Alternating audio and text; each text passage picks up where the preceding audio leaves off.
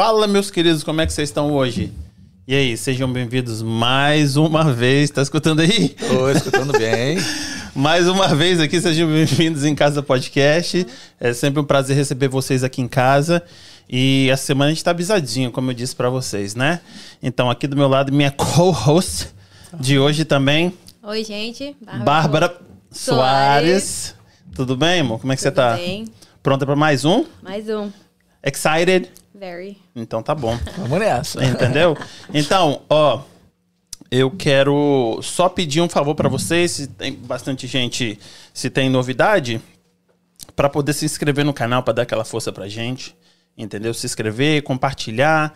Hoje a conversa vai ser eu não domino, mas eu acho muito interessante e ajuda a muita comunidade, tanto daqui quanto do Brasil. E o cara é referência no assunto. Então manda pergunta, se inscreve aqui, é, compartilha essa live com gente que você acha que precisa. E ele fala sobre segurança do trabalho. Então é um. Tem muito, muito brasileiro aqui que trabalha em indústria, que tem companhia de, de construção, ou qualquer outra companhia, ele vai tirar as dúvidas aqui e vai dizer como que funciona o, todo esse, esse mundo aí. Então, sem demora, temos aqui Rony Jabô. Como é que Rony, fala? Rony Jabô. Rony Jabô. Tudo bem, enfim? Maravilha. Muito obrigado, obrigado, pela sua presença. Eu que agradeço pelo convite, me sinto muito honrado em estar aqui com vocês. É uma grande satisfação. Muito obrigado, cada um de vocês, pelo, pelo convite, pelas mensagens. É, foi, foi um pouquinho difícil, mas a gente conseguiu vencer essa barreira. Rapaz, eu quero agradecer já também Kleber. Kleber Feijó foi que fez essa ponte aqui. Eu agradeço muito a ele. Ele é, 100% e eu não sabia que você estava tão distante da gente. Quando você falou, eu falei assim, gente, eu não sei onde é que é. Aí eu perguntei, quanto tempo daqui? Duas horas. Chegando no Canadá. Gente, duas horas. Ele falou, chegando no Canadá, eu falei assim, é, tá de sacanagem comigo, né? Não. Ele, não. Não, não tô de sacanagem. Então, hoje a gente tem que espremer tudo, tirar tudo dele, porque. Tem é, muitas é, informações, né? Informação importante também. Informação importante. Mas o negócio aqui que, é, que eu acho legal é que ele o trabalho dele é, é, são informações importantes, mas o Instagram dele é muito divertido. É muito divertido. e aí ele, ele cativa as pessoas também porque ele faz essa, essa brincadeira, essa ponte. Então, mas vou deixar ele falar. É, vamos, vamos começar. Rony, fala aqui comigo. Como é que você foi para, veio parar aqui nos Estados Unidos, ainda mais. Você, é, onde você mora? É Massachusetts? É, Massachusetts. Ainda. Então, fala pra gente como é que você chegou aqui, só conta um pouquinho pra gente. Rapaz, é o seguinte. Eu estava lá no Brasil, em Colatina, no Espírito Santo. Mentira, você é do Espírito Santo também? Colatina. Ué, gente. Você é capixaba? Eu sou de Cachoeira Itapemirim. É. Não, eu vi que falei, você Paiscaba tá um pouco mais bonita assim que os outros, só porque é capixaba. que a gente tem uma beleza diferenciada Não é? capixaba. Aí o, o, o, outro, o outro, meu outro co-host, o filho dele mora, mora em Colatina, estuda no Cristo Rei e tudo, eu estudei no Cristo Rei. Aí, rapaz, eu tô lá, tranquilo. E aí, o destino me pregou a peça, né? Eu conheci uma, uma menina muito muito sortuda, muito, sort, muito sortuda, porque hoje ela é minha esposa. E a gente começa a namorar, e ela falou assim: ah, não tô afim de namorar, não, porque eu tô indo embora para os Estados Unidos, minha mãe mora lá já há alguns anos, eu estou indo embora ver minha mãe e não volto mais. Então tá bom. E a gente começou a namorar e o negócio ficou sério, o negócio ficou sério. E ela veio e não voltou. E aí eu tive que vir para os Estados Unidos. Menina apaixonada, peguei um avião lá, desci aqui e sem saber de nada, fui cair para construção, fui trabalhar na construção. E veio logo para Massachusetts? E vim logo para Massachusetts. Vim logo para Massachusetts. E já quase 20 anos aqui a cada oito meses tomando uma pancada de frio. cada oito meses não, né? Cada praticamente quase praticamente oito meses por ano, mas é, a cada inverno aí tomando uma pancada dessa aí de neve por cima da cara e, e, e, nunca fui embora daqui. Até tentei sair daqui, mas eu não aguento o calor de, de fora daqui. A Nossa, vou bater, vou dar outro soquinho aqui, ó. Eu não aguento o calor. E chego... sua esposa com isso? A minha esposa com é. isso. Tipo, ela gosta do frio? Gosta, gosta do frio também. Ela, a gente já pensou em mudar Pra Flórida é calor demais. Você é tá muito, doido? Não consigo. Parece que vai queimar tudo lá. E aí nós tentamos Carolina do Norte também, não. Falamos, vamos voltar pro fio de Massachusetts. Mas a gente nunca mudou daqui. A gente separou aqui. A gente foi passar um mês de férias, que a gente ainda tira férias de brasileiro, sabe? Você pode uma semana de férias tá por fora. Um mês, legal. um mês. E aí a gente tira férias de brasileiro.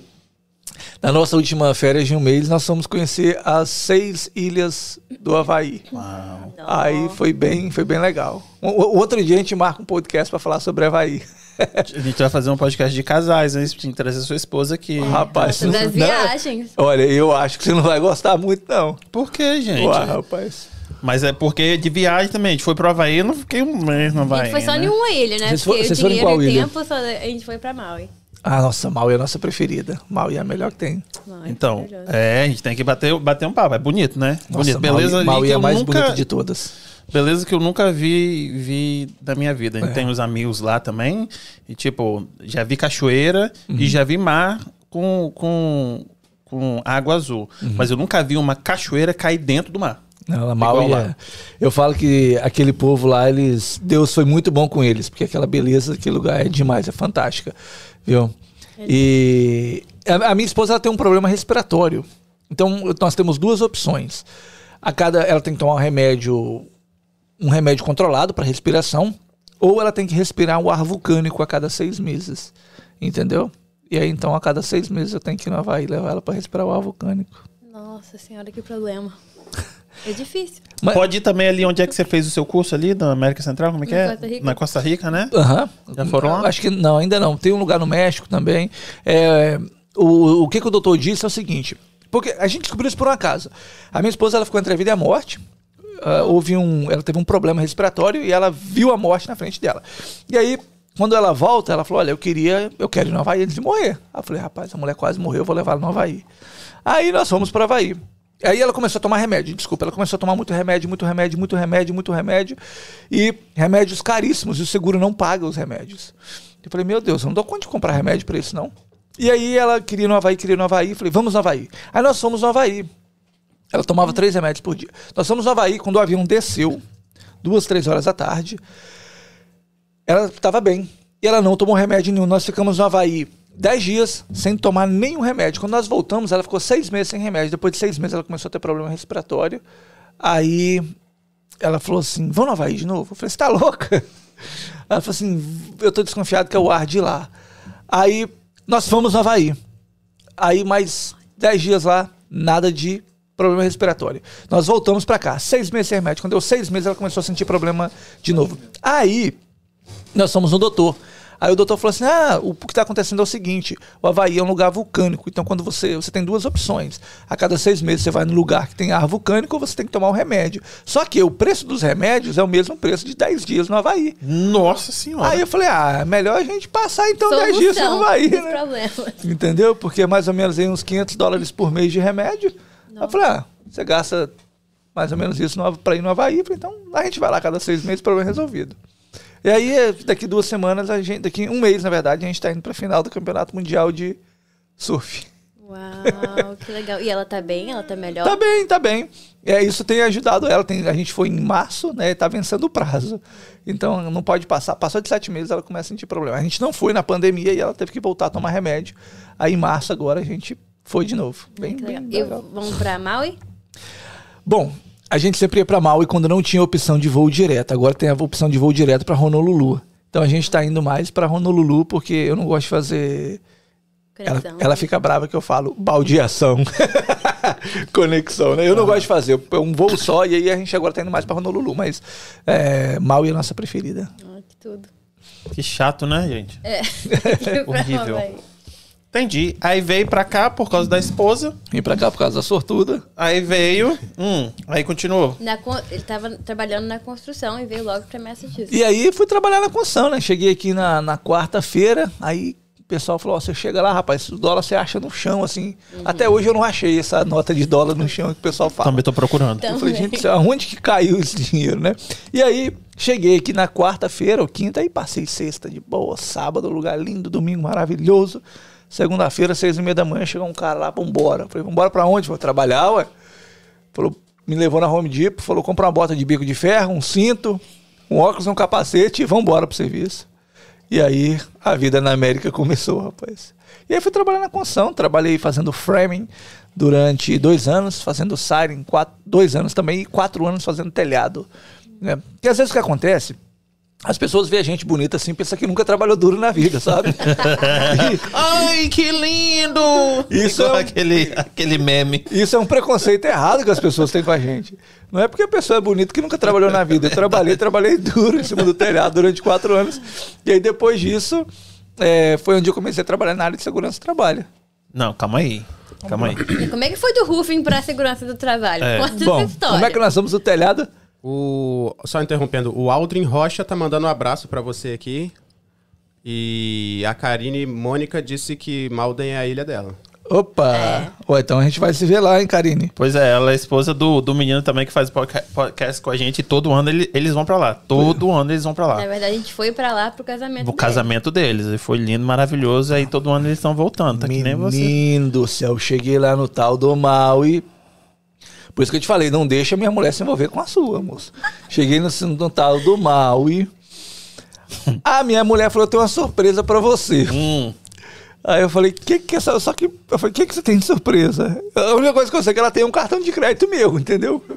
E aí, quando a mulher falou, eu tenho uma surpresa pra você, eu falei, o que, que é a surpresa, amor? Ela falou assim: amanhã você vai vestir essa roupa aqui e aí a Toma. gente vai sair seis e meia da manhã. é aquela história do workshop, né? Exatamente. Rapaz, me levou pra uma praia quando eu cheguei lá, moço. Botaram um vestido de noiva nela. Já era casado, já casamos em 2000 e, sei lá, 2004 nós casamos. Eu que tenho que conhecer essa mulher. E aí, me colocou, uma- me colocou um vestido de noiva e falou assim, "Pô, vamos tirar umas fotos aqui. E aí, pô, o chinês tirou uma meia dúzia de foto. E aí, tá bom.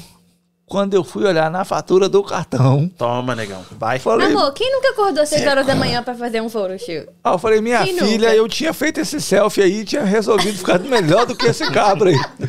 Não, mas assim, mas é, na Maui é, é fenomenal. Muito É bom. muito bom. E aí o que aconteceu que eu trabalhava numa companhia de construção e fazendo telhado, só que o pessoal não trabalhava com segurança. Eu falava, gente, se eu cair daqui eu vou morrer. Qualquer um de nós caímos aqui vai morrer. Eu não sabia que tinha esse negócio de cinto, tinha nada disso. E aí aconteceu que teve uma inspeção do governo federal. Nós éramos umas 200 pessoas trabalhando ali. Chegou, era um condomínio enorme lá em Pibari. Chegou o inspetor e viu aquele monte de gente trabalhando errado. O que aconteceu? 200 mil, 300, 200 ou 300 mil dólares de multa. O quê? Eram 200 pessoas, ele deu 300 mil dólares de multa. Multa pra arrebentar mesmo. Sabe? Era muita gente trabalhando sem Sim. Era todo, não era muita gente, era todo mundo trabalhando sem É muito risco, né? Também. Exato. E aí o que aconteceu?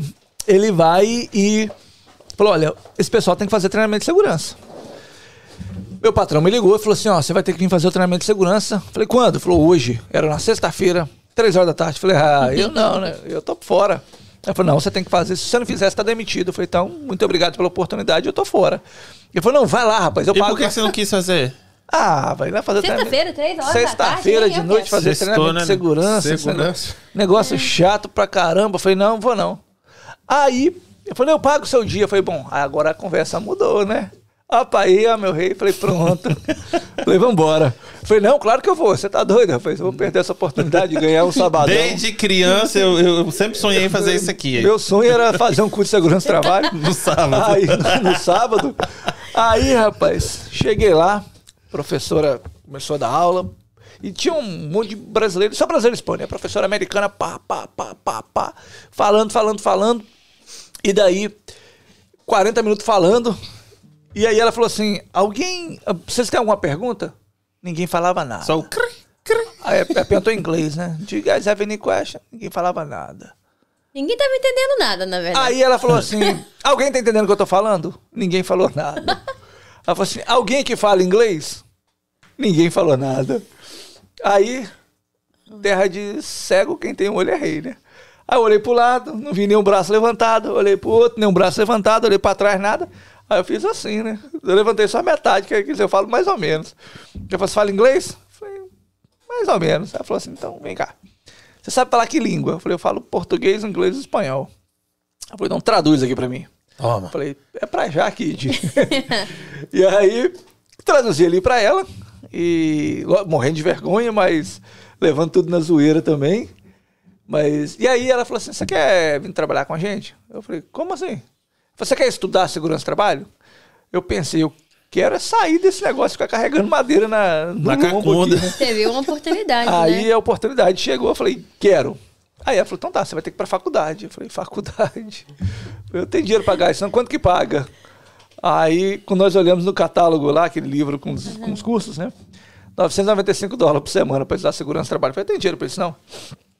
Aí ela falou assim: eu vou conseguir para você seis meses de graça, aí você decide se você quer ou não. Depois que eu descobri, ela era uma mulher do, do alto escalão do, do Ministério do Trabalho, do governo dos Estados Unidos, e eu não sabia com quem que eu estava falando. Uhum. E é uma coisa que eu sempre falo com as pessoas, eu ensino meus filhos isso desde sempre, é você ter respeito pelas pessoas e tratar todo mundo igual, porque Primeiro, porque você não sabe com quem que você está falando. E segundo, que você deve tratar todo mundo igual. Yeah. É. Né? É, ontem eu estava dando uma entrevista e eu falei de uma oportunidade que eu perdi. Eu perdi uma oportunidade só na minha vida até hoje. E foi onde eu aprendi isso, de tratar todo mundo igual. Em 1999, quem tinha uma câmera digital de fotografia, aquela da Sony, lembra? Era era rei. Não era nem rico, não, era rei. Né? Era gente milionário. E um amigo meu que morava nos Estados Unidos, muito rico aqui nos Estados Unidos, foi pro Brasil e aí nós fomos numa festa junto, no Oktoberfest, aquelas festas alemãs. Aí, chegando lá, em Santa Maria de Etibá. Uhum. E aí, chegando lá na festa, ele com aquela máquina lá, igual um. Como a gente falava na expressão, um jacuba ali, da roça, uhum. me dá isso aqui, rapaz, nós vamos tirar foto com as meninas bonitas aqui agora. Chegava lá com as meninas, eu sou, eu trabalho pra revista, pra, pra. Não lembro o nome das revistas lá na época, né? É, é, isto é, veja, sei lá, na época uhum. era, eram revistas conceituadas, hoje eu não sei mais, né?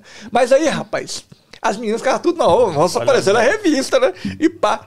E aí chegou um, um senhor, né, na nossa chegou um velhinho lá perto de mim, e falou assim, ô menino, você me ajuda aqui a, a, Como é que faz aqui pra tirar foto com esse negócio? Olha como é que eu fui. Eu tinha uns 16 anos de idade, 15, 16. Como é que eu fui inocente? Quem tem uma máquina daquela é o quê? É gente muito rico, é milionário, não existe aqui no Brasil. Né? Eu simplesmente. Ignorou, velho. Falei pro cara assim, falei, pô, tô aqui no meio das meninas, o velho aqui me. Prioridade. Me, me, aqui, me atrapalhando. Cara, eu ignorei o cara, ele saiu assim, sem graça, sabe? Humilhado. E aí ele sumiu pra lá. Passou uns 15 minutos, o louco toda a festa, tinha um palanque, né? Falou assim: eu gostaria nesse momento de convidar. O quem é o maior? É o cônsul ou o embaixador? Embaixador, né? É o embaixador. É porque o cônsul e a embaixada. O, o, embaixador. Eu gostaria de convidar o embaixador de honra da Alemanha, Alemanha no Brasil, no Brasil dono da Chocolate Garoto. Mentira, Chocolate Garoto. e chamou o velho em cima. E aí, tá vendo? E eu falei, esse velho aí é o velho que tava me abolando aqui, perturbando a minha paciência. Não tive essa percepção na hora. Depois eu comecei a pensar, falei... Eu, no, no Brasil, eu trabalhava de vendedor de pururuca de vendedor de pururuca na estação de trem. Vendia pipoca na estação de trem, pururuca, ganhava um centavo cada um que eu vendia. Era pobre. Meu pai morreu muito cedo, então não tinha nem onde cair vivo, que morto ia cair em qualquer lugar. Né? Certo. Né? E eu pensei, falei, caramba, se eu tivesse dado atenção pra esse velho, ensinado ele a fazer um negócio, talvez ele poderia ir com a minha cara. Eu falei, cara, gostei da sua explicação, gostei da sua atenção, vou te levar para trabalhar comigo e vou te ensinar como que é ser um empresário de sucesso. Isso. Entendeu? Pode ser que não, mas pode ser que sim. sim. Quem sabe? E aí eu deixei aquela oportunidade passar, porque eu não tratei a pessoa da maneira que, independente da situação dela, que ela merecia. Então, é uma coisa que eu ensino para meus filhos. Você trata todo mundo igual. Porque, primeiro, porque você tem que tratar todo mundo igual. E depois, porque você não sabe com quem que você está falando. Né? E aí, é, eu não sabia que essa mulher era do alto escalão do governo. E aí ela falou assim: vamos embora, ver o que, que vai dar esse negócio. E aí eu fui estudar, né? Estudei seis meses é, de graça. Você falou também que era a escola. Estudava? E a escola era longe pra cacete. Era, falou. duas horas, da, duas horas e meia da minha casa. O negócio né? que você gosta de duas horas, né? O negócio pra você é viajar duas horas. É, é só longe. e aí, era duas horas e meia minha, da minha casa. E não, eu não tinha condições de só estudar. Ganhava 400 dólares por semana, ganhava muito pouco. E, e aí eu estudava uma semana sim, outra semana não, né? Porque como era por créditos, né? Eu escolhia a classe que eu ia fazer. Então eu fazia algumas classes, aí tinha que esperar quatro anos para vir aquela classe de novo, porque normalmente as classes só vinham de quatro em quatro anos. A não ser se tivesse muitos alunos precisando de uma classe ou outra, a gente ia lá, fazia um grupo, pedia, eles colocavam a classe. E aí eu. E aí fui, seis meses, terminou o meu o tempo dos seis meses. Falei, agora você vai ter que pagar. Eu falei, meu Deus do céu, não tem dinheiro para pagar isso. Aí eu consegui um desconto de 25%. Então, de 995 caiu para 750, mais ou menos. Uhum. Só que aí, um negócio interessante é que é, o governo tem todo. O governo americano É, tem bastante dinheiro. Eu não vou falar que tem todo o dinheiro do mundo, que a situação hoje não, não anda das melhores, mas tem bastante dinheiro. Só que eles me pediam para traduzir as coisas para eles e eu não entendi. Eu falei, poxa vida, por que, que não me paga para traduzir esses documentos aí? Pelo menos me ajuda a pagar a escola, né? Nunca me ofereceram um único centavo para nada. Mas hoje eu entendo por quê, entendeu? Que na verdade eles estavam me testando naquela época. Porque tem gente que fala, ah, não, se eu, se eu não for ganhar, eu não vou fazer, né? E eu sempre, é uma boa vontade, sempre me dispus a traduzir. Quase tudo que o governo tem em português, hoje foi eu que traduzi e bastante coisa em espanhol. Eles têm muitos hispanos trabalhando para eles, né? Mas a maioria das coisas que eles têm em português foi eu que traduzi há 10 anos atrás para eles. É, 2021 nós estamos? É, 10, 15 anos atrás eu vim traduzindo tudo isso daí para eles. Então, depois que eu entendi, falei, cara, esse povo tava me testando. Porque depois foi quando eles me chamaram para dar aula para eles e tudo mais. E aí, seis meses estudando, estudava uma semana sim, outra não, 15 dias sim, uma semana sim, 15 dias não, tal, para poder pagar as contas da minha mulher, enquanto isso trabalhando, trabalhando, trabalhando, trabalhando, trabalhando, para poder sustentar a casa e sustentar eu também. E assim foi por bastante tempo, né? Quase quase até 2015. Só que em 2012, né, 2012 as coisas deram uma melhorada tal. É, comecei a, a fazer mais aulas, a ficar mais conhecido. E aí eu comecei a, a, a ganhar dinheiro de maneira que eu poderia, que eu já conseguia pagar a faculdade e também fazer o papel de provedor da casa, né? Porque até então era minha mulher Qual que é a comandava. faculdade? No, é, Keene curiosidade. State College. Como é que é o nome? Keene State College. Ah, lá tá. em, lá e em qual Keene. que seria é, tipo, curso. O curso. Na curso de é, saúde e segurança do trabalho. Aí, só que tem chega num ponto do curso que você escolhe o que, que você quer ser. Eu quero ser especialista em construção, especialista em indústria, especialista em alguma área, né? Eu, eu não tenho certeza, mas eu acho que me parece que se você quiser ser um advogado criminalista, quando você, você chega num ponto e fala, não, eu quero ir para a parte criminalista, Entendi. né? Você escolhe isso daí. É mais ou menos a mesma coisa. Então você não se forma em tudo. Eu sou é igual no Brasil que a pessoa é engenheiro e ele cobre todas as áreas. Você vira especialista em uma área, você escolhe a área e vai se especializar nela. E aí, como eu era da área da construção, primeiro eu fiz a construção. E aí depois eu fiz a área de indústria, depois eu fiz a, a área de. Tá, mas aí depois. Aí você tem que fazer outro curso? Aí tem que voltar. Não, aí, você só completa. Ah, mas você faz, tipo, faz uma especialização naquilo também. Porque aí você Correto. falou que você fez mestrado, mas aí você faz a especialização e o mestrado em quê? Mestrado em segurança do trabalho, porque a formação em segurança do trabalho com especialização em alguma coisa, entendeu?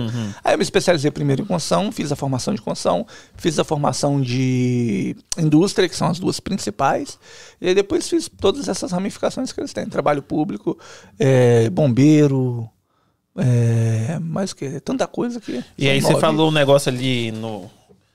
Antes de da gente sentar aqui à mesa, você falou assim: eu não sabia que era, que era impossível. É. Porque, Porque é ninguém seguinte, faz, você falou, ninguém faz É. todos esses. esses... E aí eu tenho um amigo, cara, muito inteligente. Eu sempre conversava com ele para saber o que, que você acha de eu fazer isso, o que, que você acha de eu fazer aquilo. Muito mais experiência do que eu, tal, num nível muito mais à minha frente. Ele é especialista em construção e indústria geral. Aqui nos Estados aqui Unidos ou no Brasil? Aqui nos Estados Unidos.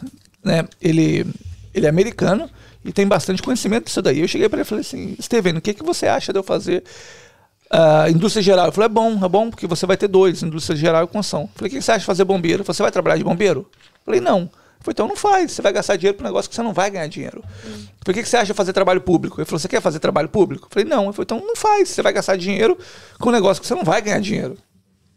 Só que eu não tinha o pensamento só no dinheiro. Eu nunca pensei em dinheiro. Você quer ajudar, no caso. Dinheiro nunca foi a minha prioridade, porque se você fizer um trabalho bem feito, o dinheiro ele vai vir para você, entendeu? Então eu nunca tive essa prioridade de quero ganhar dinheiro, quero ganhar dinheiro. Isso nunca foi a prioridade. E aí escutei o conselho dele, né? Mas esse conselho aí eu não segui. Eu falei, vou fazer, porque era só um ano a mais. Né, de estudo, basicamente. E aí eu fui, fui, fui, fui. Só que ninguém nos Estados Unidos nunca tinha feito tudo. Eles falaram que era impossível. Só que eu não sabia que era impossível, eu fui lá e fiz tudo.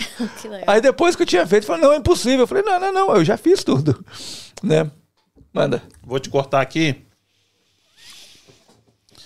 O de bobeira falou assim: agora você vai, como diz o outro, você vai enfiar o dedo no, no Toby e rasgar, hein? Ele escreveu: sei quem é esse senhorzinho. Em 99 era o filho do Hel Helmut, É o negócio assim mesmo o nome dele. que fundou a garoto. Atendia ele direto na Saraiva. Ele sempre dava uma gorjeta para atender ele. É um negócio assim, Henry, Henry Assim. Então, se tivesse feito o negócio direto, direito, Aham. o cara tinha te, te levado, hein? Já pensou? Eu falei, rapaz, gostei desse cara aí, eu vou levar ele pra casar com a minha filha. Aí, você vai arrumar um problema em casa, moço. Que isso, eu- a minha mulher já, minha mulher Não já ser. Minha mulher já coloca. Corta aí, ô editor. tá ao vivo. Tá ao vivo? Corta aí. Já pensou? Aí, rapaz, não, aí, aí a história seria diferente, né? Mas. Mas eu achei É, legal. Você fez, tipo, todos, é, é, todos os cursos Uhum. e demorou quanto tempo, mais ou menos? de 2006 a 2015. Então foram nove anos tudo. E em 2012, mais ou menos, você falou que tava já começando a ganhar um dinheiro com isso. 2012, é. 2012 eu comecei a. Aí foi quando eu comecei a ganhar dinheiro com treinamento, segurança de trabalho, porque até então eu continuava trabalhando na construção, né, para ganhar meu dinheiro e minha mulher que ia me sustentando, eu e a, e a casa. Você acha que o português e o espanhol que abriu mais as portas pra você, porque tem as pessoas que precisam, né? Uhum. Mas não tem o exemplo que você deu, como você entrou né, nessa profissão, é, que não tem quem fala ou ensina nessas línguas. O que aconteceu foi o seguinte: até tem pessoas que falam, que fazem português e espanhol. O grande, diferenci... o grande diferencial nisso daí foi a, a maneira que eu, que eu vim trazendo. Eu fiz aquela mistura, eu misturei, eu fiz uma mistura de, do, do brasileiro com, com o americano, sabe? E o americano gostou muito disso. O hispano gostou muito dessa maneira, né? E engraçado que eu não, eu não, eu não tinha, eu achava, eu acho os treinadores americanos muito frios, sabe? Eles levantam, ficam na frente de um PowerPoint, ele olha, E fala, fala. ele vai, só vai lendo, lendo, lendo, lendo, lendo, lendo. Eu falei, gente, como que, como que pode uma coisa dessa? Né? E o brasileiro já é mais de mexer, gesticular e pá. E o hispano é porque a gente não conhece muita cultura deles, mas eles são muito de contar uma história aqui, fazer uma brincadeira ali, que o brasileiro Aham. também é. E eu peguei, misturei esses três e ficou um negócio que o americano amou. Que legal. Eu, uma coisa que eu nunca pensei em ouvir na minha, nos meus treinamentos, eu escuto em quase todos os meus treinamentos, os americanos, os caras de 50, 60 anos de idade, eles, a maioria deles passaram por uma faculdade, eles chegam para mim e falam, Rony, eu nunca tive uma aula boa Divertida. igual a sua. Aham. Tipo assim, eu fico, sabe que esse cara tá falando a verdade? Mas é tanta gente que fala que não é possível que tá todo mundo mentindo. Legal. Porque às vezes o cara vai te falar, o americano é muito de fazer uma média, né? Falou, ó, foi muito bom, às vezes foi uma porcaria, falou, ó, foi muito bom e tal. E E é muita gente que fala a mesma coisa, eu fico assim, falei, caramba, cara. E o, o hispano também e o brasileiro. Mas o principal fator mesmo foi que, é, como foi a- o próprio pessoal da OSHA que me convidou, do, do governo federal que me convidou para estar trabalhando com eles, eles ficaram de olho em mim. E eles começaram a ver o meu trabalho e começaram a ver o resultado do meu trabalho. Então, de 2012 ali, quando eu, eu realmente despontei comecei a trabalhar só com segurança do trabalho, até, não me lembro agora de cabeça se é 2016 ou 18, eu acho que é 2018, o número de mortes e acidentes entre os brasileiros e os hispanos diminuiu 50% em Massachusetts, que é a minha área de atuação. Uau. Inclusive, em 2019, eu recebi uma carta do, vamos falar em português aqui, do ministro de Trabalho de Massachusetts, do secretário de Trabalho de Massachusetts, uma carta de reconhecimento e agradecimento pelo trabalho, entendeu? Ele reconhecendo. Isso é muito importante, né? Porque, na Exato. verdade, vocês estão salvando as vidas das pessoas e também é, então, tem um certo conhecimento que talvez antes, igual você falou, com um- uma pessoa que estava ensinando um, um assunto bem sem graça, né? Uhum. Eles não iam absorver a informação do jeito que eles aprenderam com você. Exatamente, porque é, essa semana, semana passada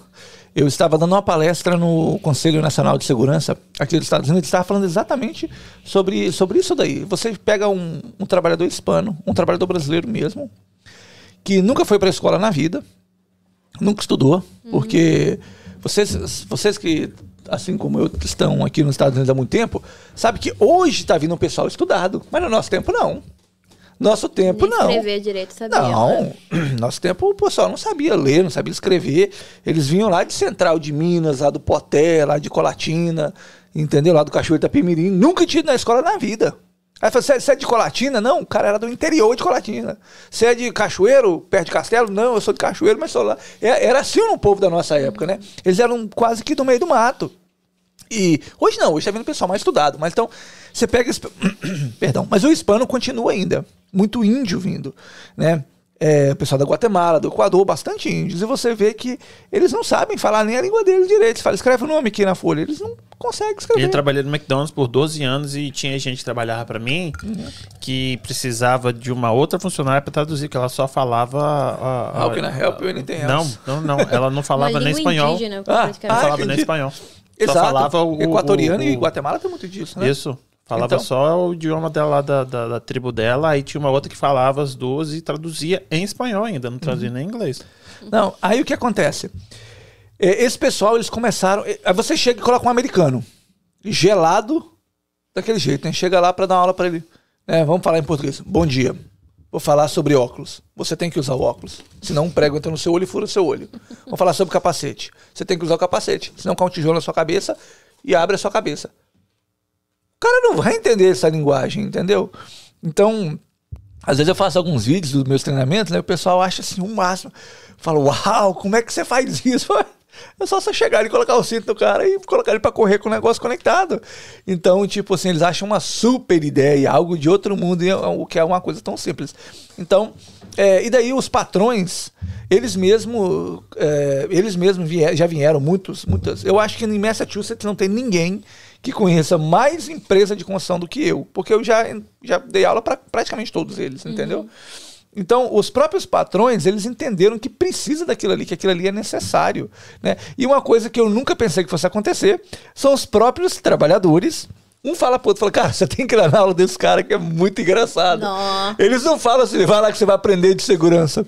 Vai lá que é muito engraçado, entendeu? Às vezes é, é, eu, eu vejo os comentários nos meus vídeos, né? Os caras, eu- principalmente o hispano, né? Ele escreve assim: esse professor é muito engraçado, como esquecer?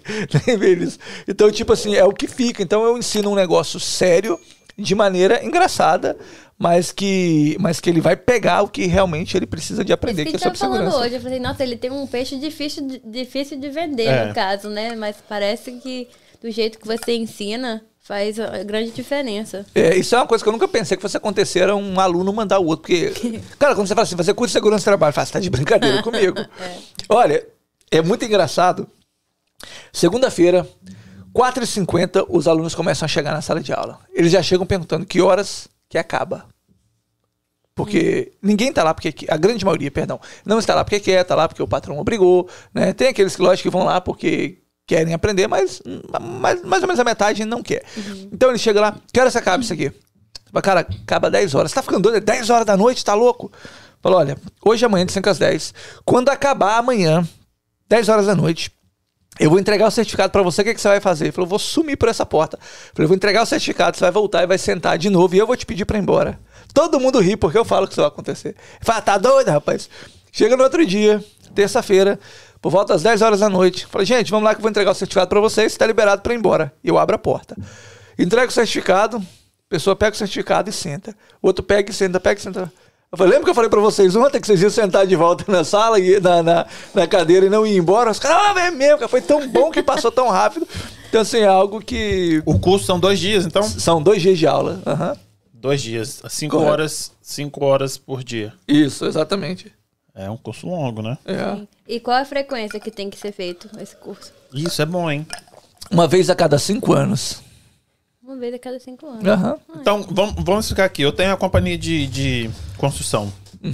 Antes de eu abrir, eu já tenho que mandar os, os peão lá. O correto é antes de você colocar qualquer pessoa para trabalhar para você, ele precisa ter um treinamento de segurança antes. O que acontece? É, a lei diz que todo trabalhador deve ser treinado para realizar o trabalho dele nos Estados Unidos. Não importa onde você trabalha. Se você trabalhou no McDonald's, você fez curso de segurança no McDonald's lá. Lembra que eles ensinavam lá para o tipo de sapato que você deveria usar para não escorregar no chão? Aquilo ali é curso de segurança. Hum, ok. né? Aqueles tapetes que eles colocavam dessa grossura de borracha, aqueles buracos no meio, né? Tudo aquilo dali é para sua segurança. Então, todo local de trabalho nos Estados Unidos tem que ter um treinamento de segurança para a pessoa. Igual eu estava explicando, não, a gente. é, não, você não falou isso, não. Tô- vou só dar uma modificada no que você falou aqui. Não, a gente não tem treinamento de segurança, não. A gente tem só treinamento lá para saída de emergência, caso de fogo. Isso é o treinamento de segurança, entendeu? Você não falou isso, não. Só tô dando uma modificada, porque às vezes a pessoa pensa, não, eu nunca fiz treinamento de segurança. A única coisa que eles ensinaram lá é caso de fogo tem que sair por aqui. É o treinamento de segurança. Então, você precisa sim de. Todo trabalhador tem que ter um treinamento de segurança. O que acontece se você contrata um trabalhador e simplesmente coloca ele para subir numa escada? Se a inspeção chegar e vê um trabalhador trabalhando numa escada sem treinamento, ela pode dar uma multa, né? Normalmente dá? Normalmente não, só se acontecer um acidente. Porque se o inspetor chega, parece que tá tudo bem, ele vai embora. É igual a polícia, ela não para todo carro para checar se todo mundo tem carteira de motorista. Ela para quem está dirigindo acima de 65 milhas por hora, né? E a mesma coisa a Ocean. Se tiver alguma coisa de errado, ela para. Se tiver tudo certo, vai embora. Porém, se acontecer um acidente, a primeira pergunta que o inspetor faz é: esse trabalhador tinha treinamento? Se a resposta é sim, ele tinha treinamento, é uma história.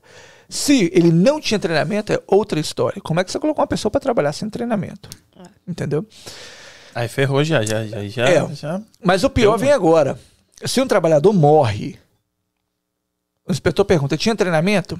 Tinha treinamento. É uma conversa. Não tinha treinamento? Não tinha treinamento. Possivelmente, o patrão vai ser indiciado criminalmente. Porque é quase que um crime você colocar uma pessoa para trabalhar, principalmente em altura, sem treinamento. E deixa eu te perguntar, e será que eu perguntei um negócio do seguro antes? Será que isso implica também no seguro? Tipo, ah, ele não tem treinamento e ele se machucou. Aí o seguro vai perguntar: ele tinha treinamento? Aí você fala: não, não tinha, mas eu estou assegurado. Aí o seguro pode. Você sabe alguma coisa disso ou não? O seguro paga. O seguro paga, Sim. mesmo que não tenha ah, o Bom, treinamento. deixa eu corrigir. Via de regra, o seguro paga, né? Porém, tem um cálculo. Eles dizem que tudo que você que o seguro paga para você, você devolve para o seguro em sete anos. Você paga o seguro de volta, né? Mas é o seguinte: é, via de regra, o seguro paga, correto? E aí o que, que o seguro vai fazer? Vai fazer uma auditoria. Por isso que quando você tem os seus trabalhadores é, com treinamento de segurança, você manda cópia dos seus certificados para o seguro e normalmente o seguro te dá um desconto. É isso que eu ia Você- falar, deve dar um desconto. é, assim. você, você tem um desconto. Além disso, o seguro de vez em quando ele faz uma inspeção também no trabalho. Ele simplesmente aparece lá, opa, vim chegar seu trabalho, sou da seguradora. É, ele vai ver o que você está fazendo certo, o que você está fazendo de errado e vai pedir o treinamento pessoal. E aí ele faz a inspeção dele, para ele poder determinar o preço que vai cobrar, o risco da sua empresa, né? Então a empresa que tem muitos acidentes, o seguro dela é caríssimo. Se morreu alguém na empresa, às vezes o seguro, as seguradoras falam assim, ah, não vou fazer seguro para você não. né? Né, Nem aceita. Entendeu? Entendi. Mas eu fico pensando, deve ser difícil, especialmente na construção. É, pra treinar todo mundo sempre. Né? Olha, a União, o sindicato, o Union, o sindicato aqui nos Estados Unidos, né, vou falar aqui da nossa região, no- aqui em Massachusetts, eles nem aceitam aplicação, via de regra, se você não tiver o certificado de treinamento do OSHA. Então, se você chega lá e fala, bom dia, como é que eu posso ajudar? Eu gostaria de fazer uma aplicação para trabalhar aqui. Ótimo, me dá o seu cartão da OSHA. Não tenho. Se você não tem, você volta, faz o curso. Quando você tiver, você aplica.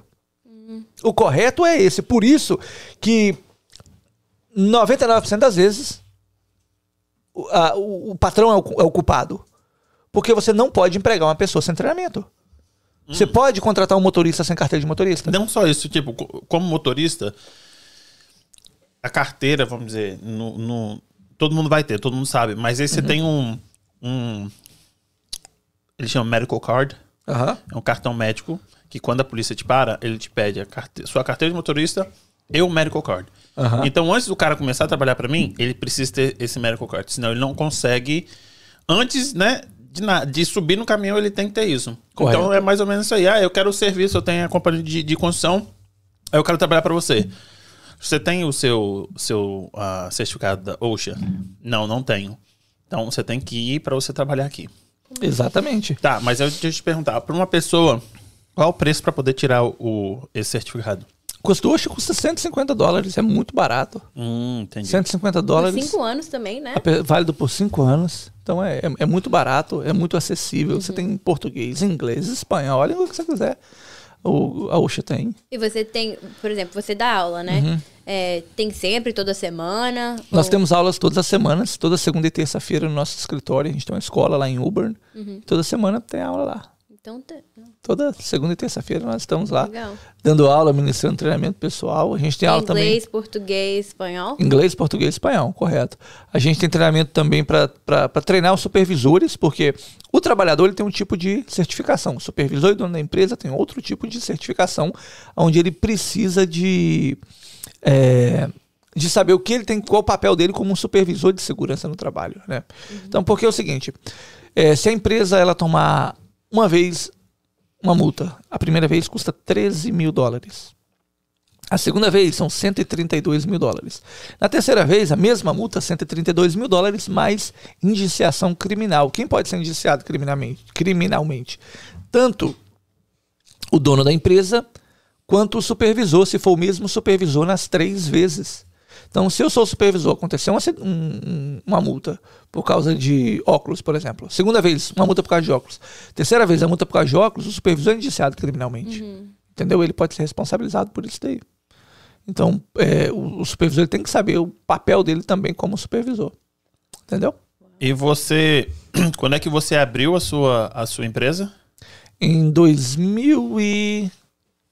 Bom, 2008 eu comecei a dar os treinamentos junto com o governo. Em 2012 foi quando eu abri a empresa. E aí, tipo assim, você dava treinamento pro, pro próprio governo? Eu trabalhava, a gente tinha uma. Tem até hoje, né? Uma que chama de OSHA Alliance, uma aliança com a OSHA, onde nós fazíamos, fazíamos treinamentos junto com eles. Uhum. Entendi. E aí, na sua escola mesmo que tem inglês, português e espanhol? Exatamente. E é você que dá esses cursos? Eu, tem eu, tem outros, outros treinadores também, mas a maioria dos cursos. É, é uma coisa interessante que as pessoas vão lá, eles não querem outro professor, não. eu tinha um, tem um outro professor, coitado, eu fico com uma pena dele.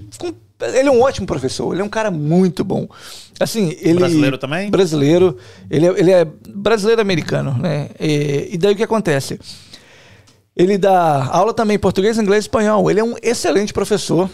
Ele é um cara, ele sabe muito mais do que eu. O cara é muito mais. Eu não tô falando que eu sou inteligente, não, pelo amor de Deus. Mas ele tem muito mais conhecimento, tem muito mais inteligência do que eu.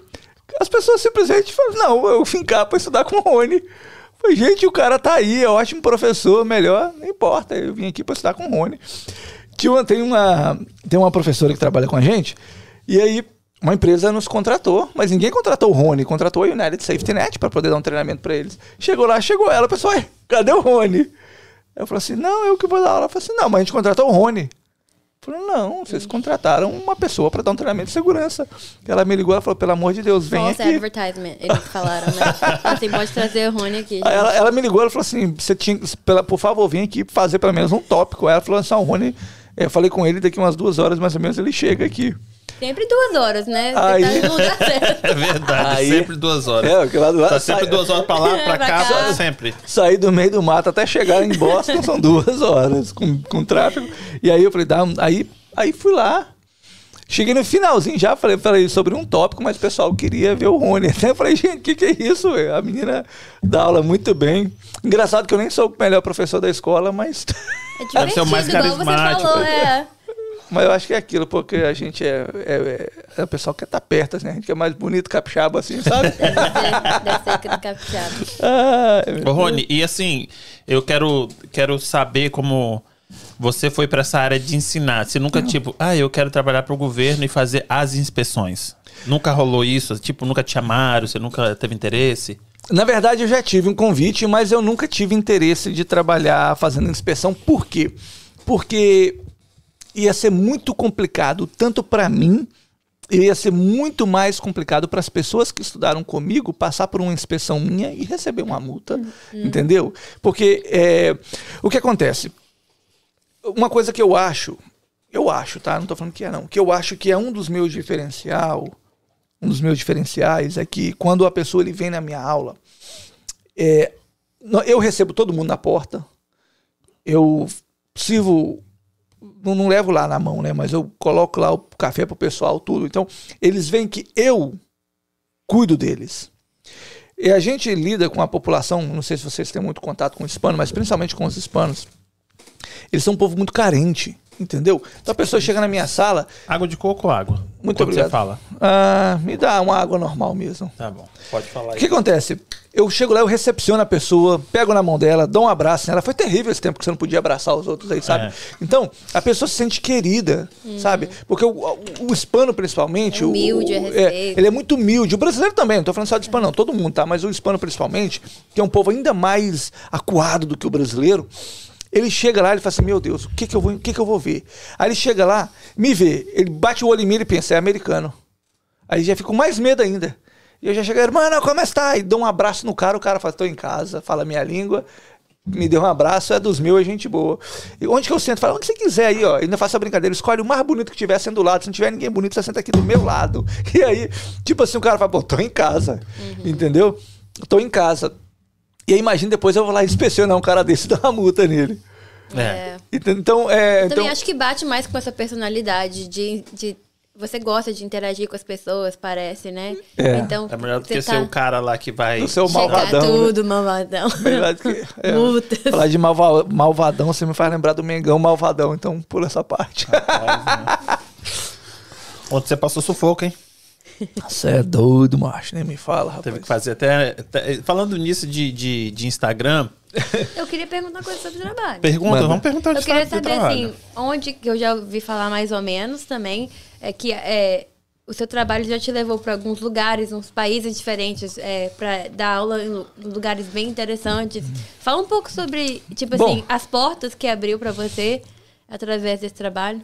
A segurança do trabalho me, me abriu e proporcionou muita coisa, sabe? É, já em 2012, foi um muito interessante, né? Que em 2012, é, quando estava começando ali a engatinhar, a- começando a ficar de pé, eu fui convidado uma vez por ano, não, tá não está tendo mais por causa da pandemia, mas até 2019, uma vez por ano, tinha uma reunião que, que o Ministério do Trabalho nos Estados Unidos fazia, e ele convidava, na opinião deles, as 300 hum, cabeças pensantes melhores dos Estados Unidos em Washington para discutir sobre segurança do trabalho e fazer uma conferência. E eu fui um desses convidados. E eu não acreditei que eu tinha sido convidado, achei que era, que era uma brincadeira. E aí eu fui.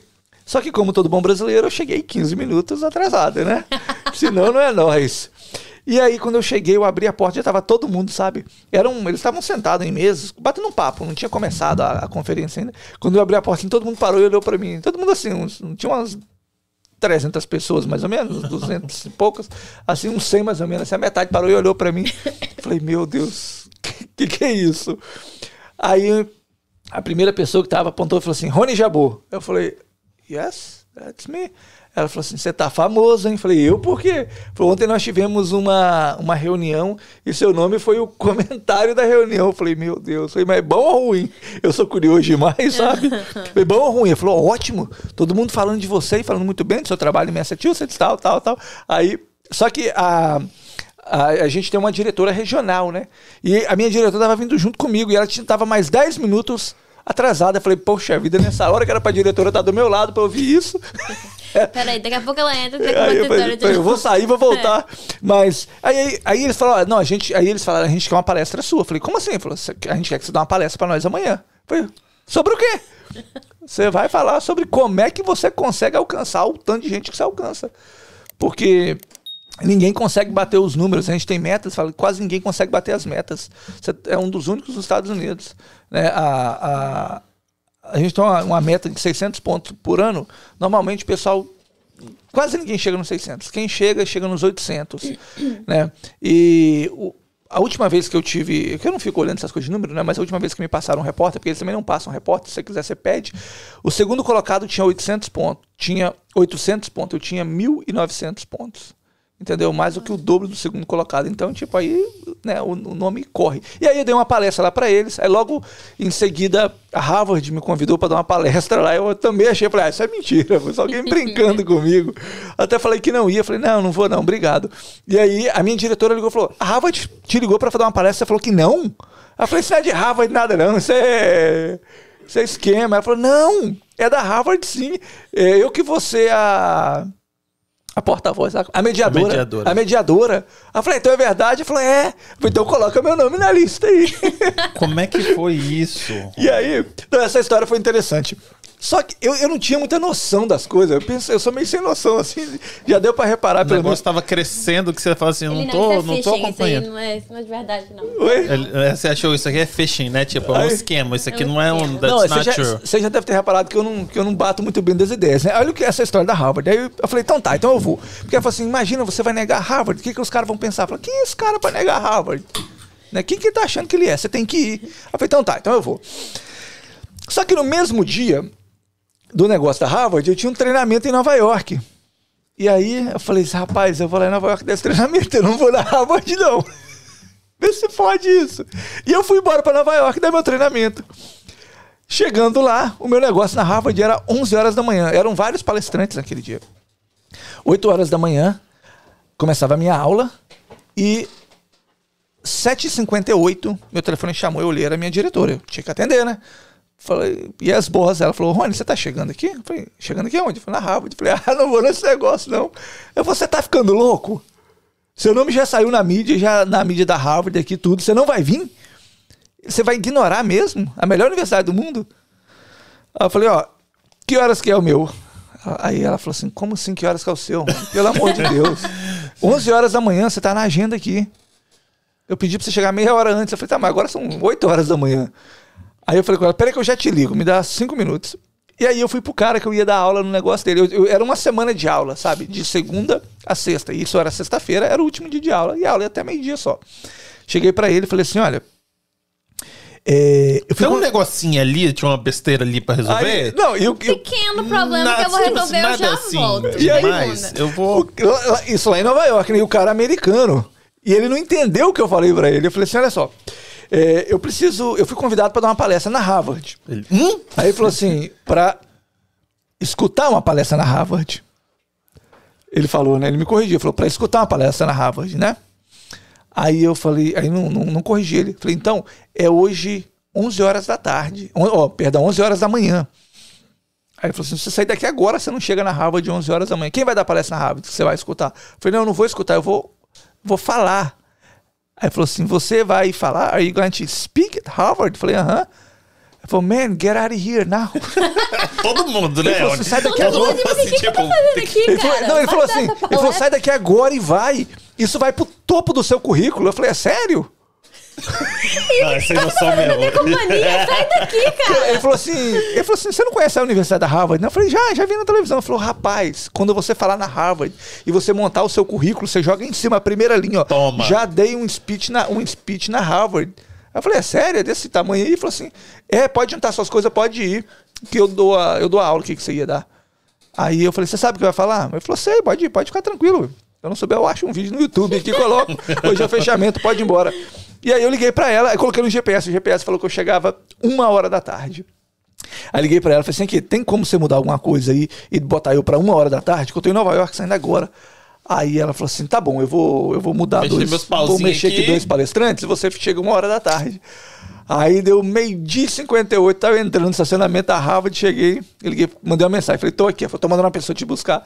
Aí chegou lá fora, me buscou. Aí entrei, Aí entrei. aquele negócio Ah, lotado de gente, um salão oval assim, lotado de gente. Eu não sabia quem era aquele povo. Você sabia que você ia falar, no mínimo? Não, aí no caminho, no caminho eu vim Ah, pensar. No quatro ca- horas pra pensar. Eu tive quatro horas pra pensar, né? E aí no caminho eu falei, o que, que eu vou falar? Tudo em inglês, Rony. Tudo em inglês. Eu Ah. falei, o que, que eu vou falar? Aí eu escrevi um discurso, aí liguei pro meu cunhado, né? Meu cunhado, que eu falei lá, que o cara é inteligente. E aí eu liguei pra ele, falei, o que, que você acha disso aqui? Ele falou, não, ajusta isso, fala isso, fala aquilo, tal, tal, tal. Aí ajustei o, o meu, o minha, a minha fala. Aí cheguei lá e também não tinha papel, não. É só tudo, tudo na cabeça. Aí, vambora, né? Confiar em Deus e vambora. Aí cheguei lá, aquele negócio lotado, não tinha uma cadeira pra eu sentar, né? A mulher falou assim: não, você pode. Aí tinha uma, uma bancada assim, onde o palestrante tava. Falou, não, você vai lá e senta do lado do palestrante. Aí eu cheguei lá, atrasadão, todo mundo lá, desde 8 horas da manhã chegou lá, sentei. Tem, um vídeo depois no YouTube, aqui tá, tem isso daí. Aí eu sentei lá e do nada a mulher parou e falou: "Ó, agora é a sua vez de falar. Aí eu falei, maravilha. Aí a mulher, aí a moderadora me apresentou. Aí eu comecei a falar, falei uns 10 minutos lá, né, sobre meu trabalho, porque na verdade eles queriam saber como que eu conseguia alcançar tantas pessoas. Como Não, mas é por conseguia. isso também que, que você aí? tá aqui também. Tipo, como você consegue tanta Aí- gente e esse trabalho seu é, é, é mas, daqui a mas daqui a pouco eu vou falar como é que eu consigo alcançar tantas pessoas, né? E engraçado que até o- os concorrentes ficam doidos. Falam, mas da onde que você consegue tanta gente, né? É só trabalhar, entendeu? É o que eu faço. Eu levanto cedo e vou trabalhar. E aí, eu... E aí eu né, dei o meu, o meu, o meu, o meu speech, falei o que eu tinha pra falar. E aí, no final, né, meu cunhado falou, cara, você fala isso no final que você vai fechar matando, né? Aí eu falei no final, né, eu estou convicto igual político. Estou convicto de que meu trabalho tem sido bem feito e vidas têm sido preservadas. Ó, a galera levantou e aplaudiu. Foi muito engraçado. Sério? Sério, você tem isso gravado? Tem, tem. Galera levantou, aplaudiu. É, Aí, beleza. Aí passou, aí no outro dia. Você tem que colocar no seu currículo. Fui ovacionado. Não, rapaz, na saiu Harvard. isso.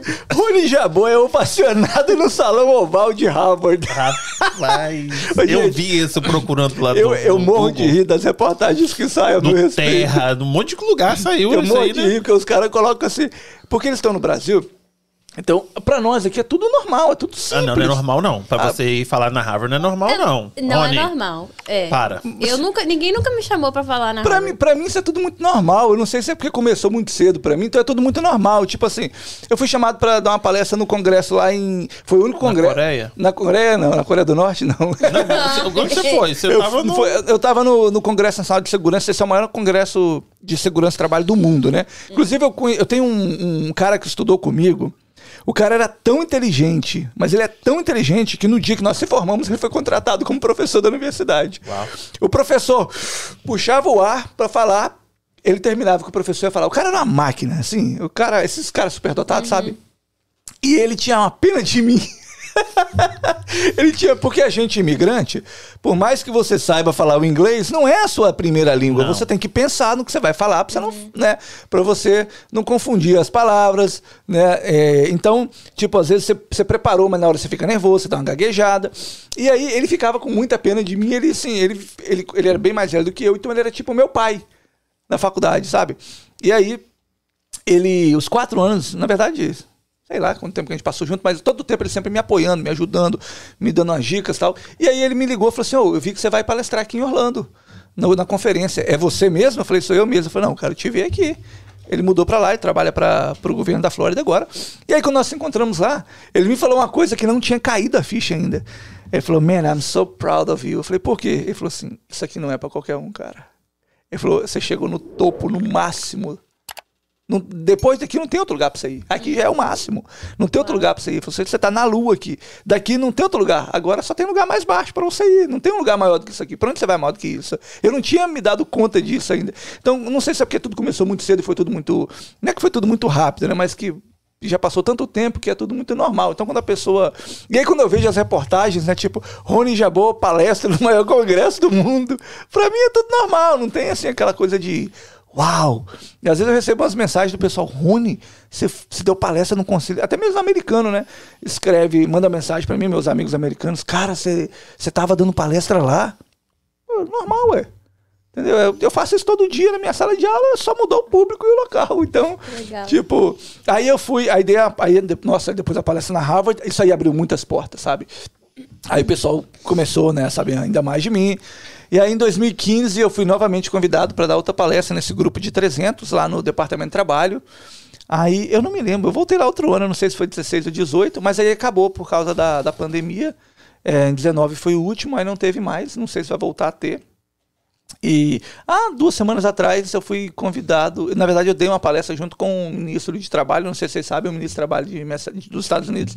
Ele era o prefeito de Boston, né? O Walsh. Sabe quem é? Ele, ele agora, eu acho que é Martin, um negocinho o nome dele. Marty, é- não é Marty? Marty Walsh. É. Walsh? Walsh, ou algo assim. Eu o nome gente. é. Não, é isso mesmo.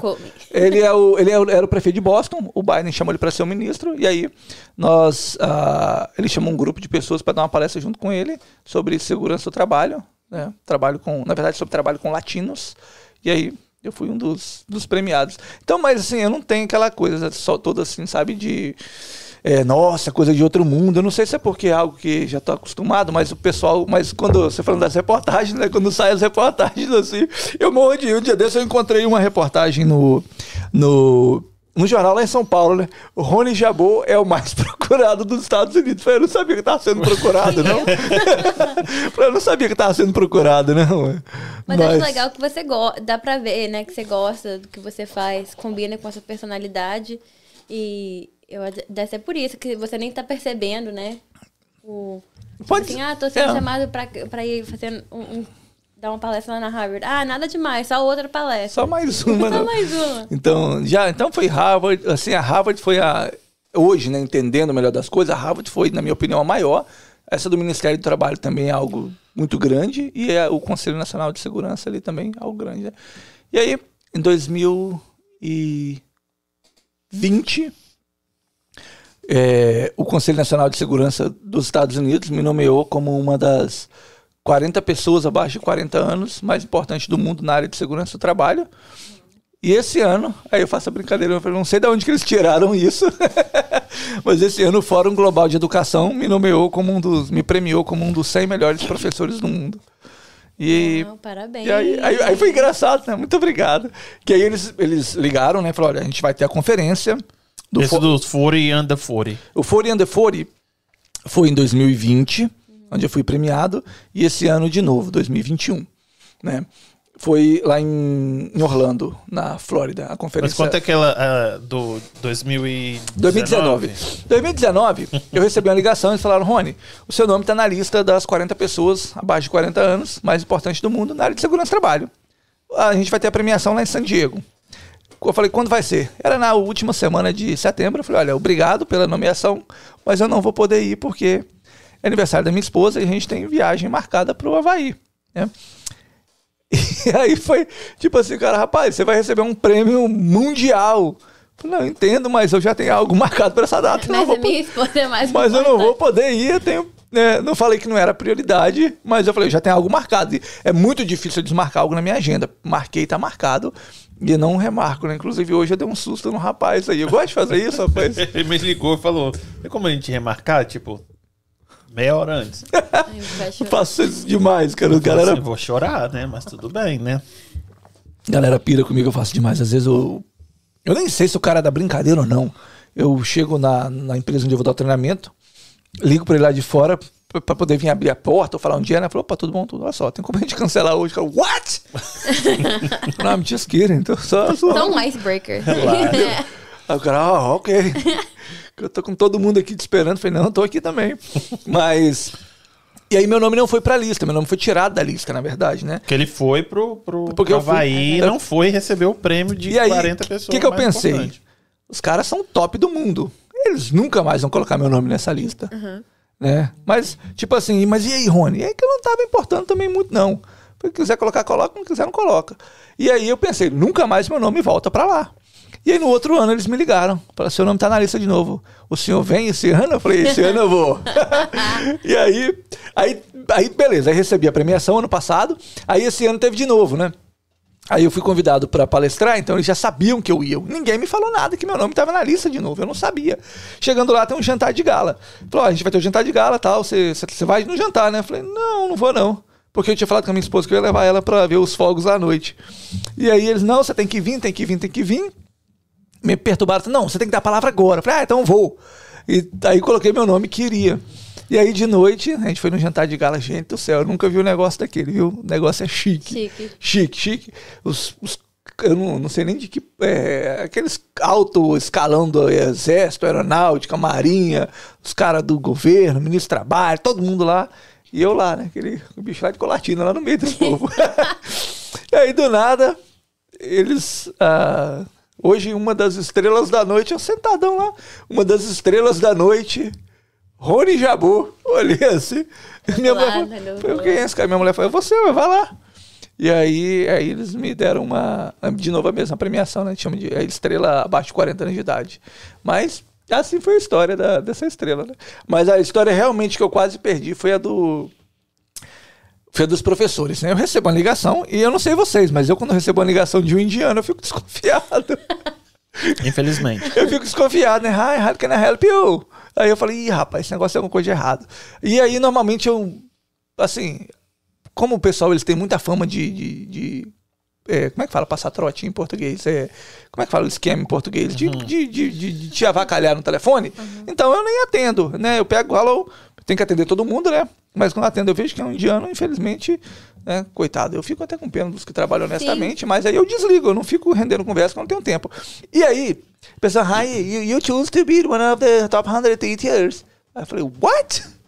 Aí you choose, you want to send me the application. Aí eu falei, o que, que esse cara tá falando, gente?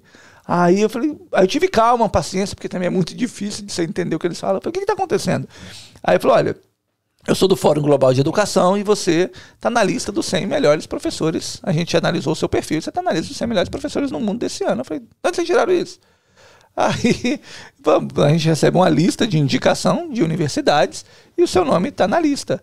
Né? Foi o Keene State College que me mandou, ou a Universidade de New Hampshire que mandou a, a, A indicação. a indicação. Aí ele falou: Eu gostaria de saber se o senhor vai vir até Las Vegas. E me deu a data. Falei: Isso é conversa fiada. Falei: Me manda tudo por e-mail. Mas tudo você acha que é conversa fiada também, né, Ah, Rony? mas também, amor, eu meio Não, que eu entendo, concordo, mas tudo né? também ele acha que é Porque daqui a conversa pouco fiada. pede seu Social Security, E pronto, e fala que Aí você tá cartão de devendo. crédito. Aí eu falei assim aqui, me pequeno manda. depósito. Eu falei, é, exatamente. Aí eu falei, me manda o seu. Me manda por e-mail. Aí eu recebi o e-mail. Aí quando eu recebi o e-mail, eu fui no LinkedIn da, da, da- fui no site da companhia, mandei um e-mail pro o e-mail oficial e era o e-mail oficial deles também que tinha recebido, né? Aí fui no LinkedIn, no Instagram e no Facebook da- do negócio e mandei mensagem pros três. Aí Todos falou, pode começar com essa pessoa que é o nosso representante nos Estados Unidos. Falei, então, tá bom. Eu falei, não, eu vou sim aí. Falei, ah, eu falei, como é que é? Tem que pagar alguma coisa? Falei, não tem que pagar nada, não. Então vou reservar pro senhor. O senhor quer ter alguma preferência? A gente. Todo mundo, tá todo mundo ficando no MGM. Se o senhor tem alguma preferência de hotel, eu falei, ah, eu gosto do Beládio, assim, um Fountain View, entendeu? Já que você Mas, perguntou, né? sério? Ele, de- e deram mesmo? deram, deram. Oi? Uau. Aí. Só que aí eu recebi só uma passagem pra minha esposa, né? A mim, pra mim, né? Pra minha esposa, não. Eu falei, tem problema não, pra você eu vou pagar. Como falei pra ela, eu vou comprar uma passagem pra você lá no bagagem. vou comprar uma passagem pra você. No container, Gabriele- você vai. Gabriele Jabur tá mandando um, um abraço aí, um oi pra você. Um abraço pra doutora Gabriele Jabor. Vocês têm que entrevistar a Eu vi Gabriele lá, Jabor, né? advogada é, ela de tem um- imigração. é, é, Jabor Law. Jabor Law. Eu vi hoje lá o É. arroba dela no. Exatamente, Gabriel. Minha irmã, Jaboló, é advogada de imigração aqui nos Estados Unidos.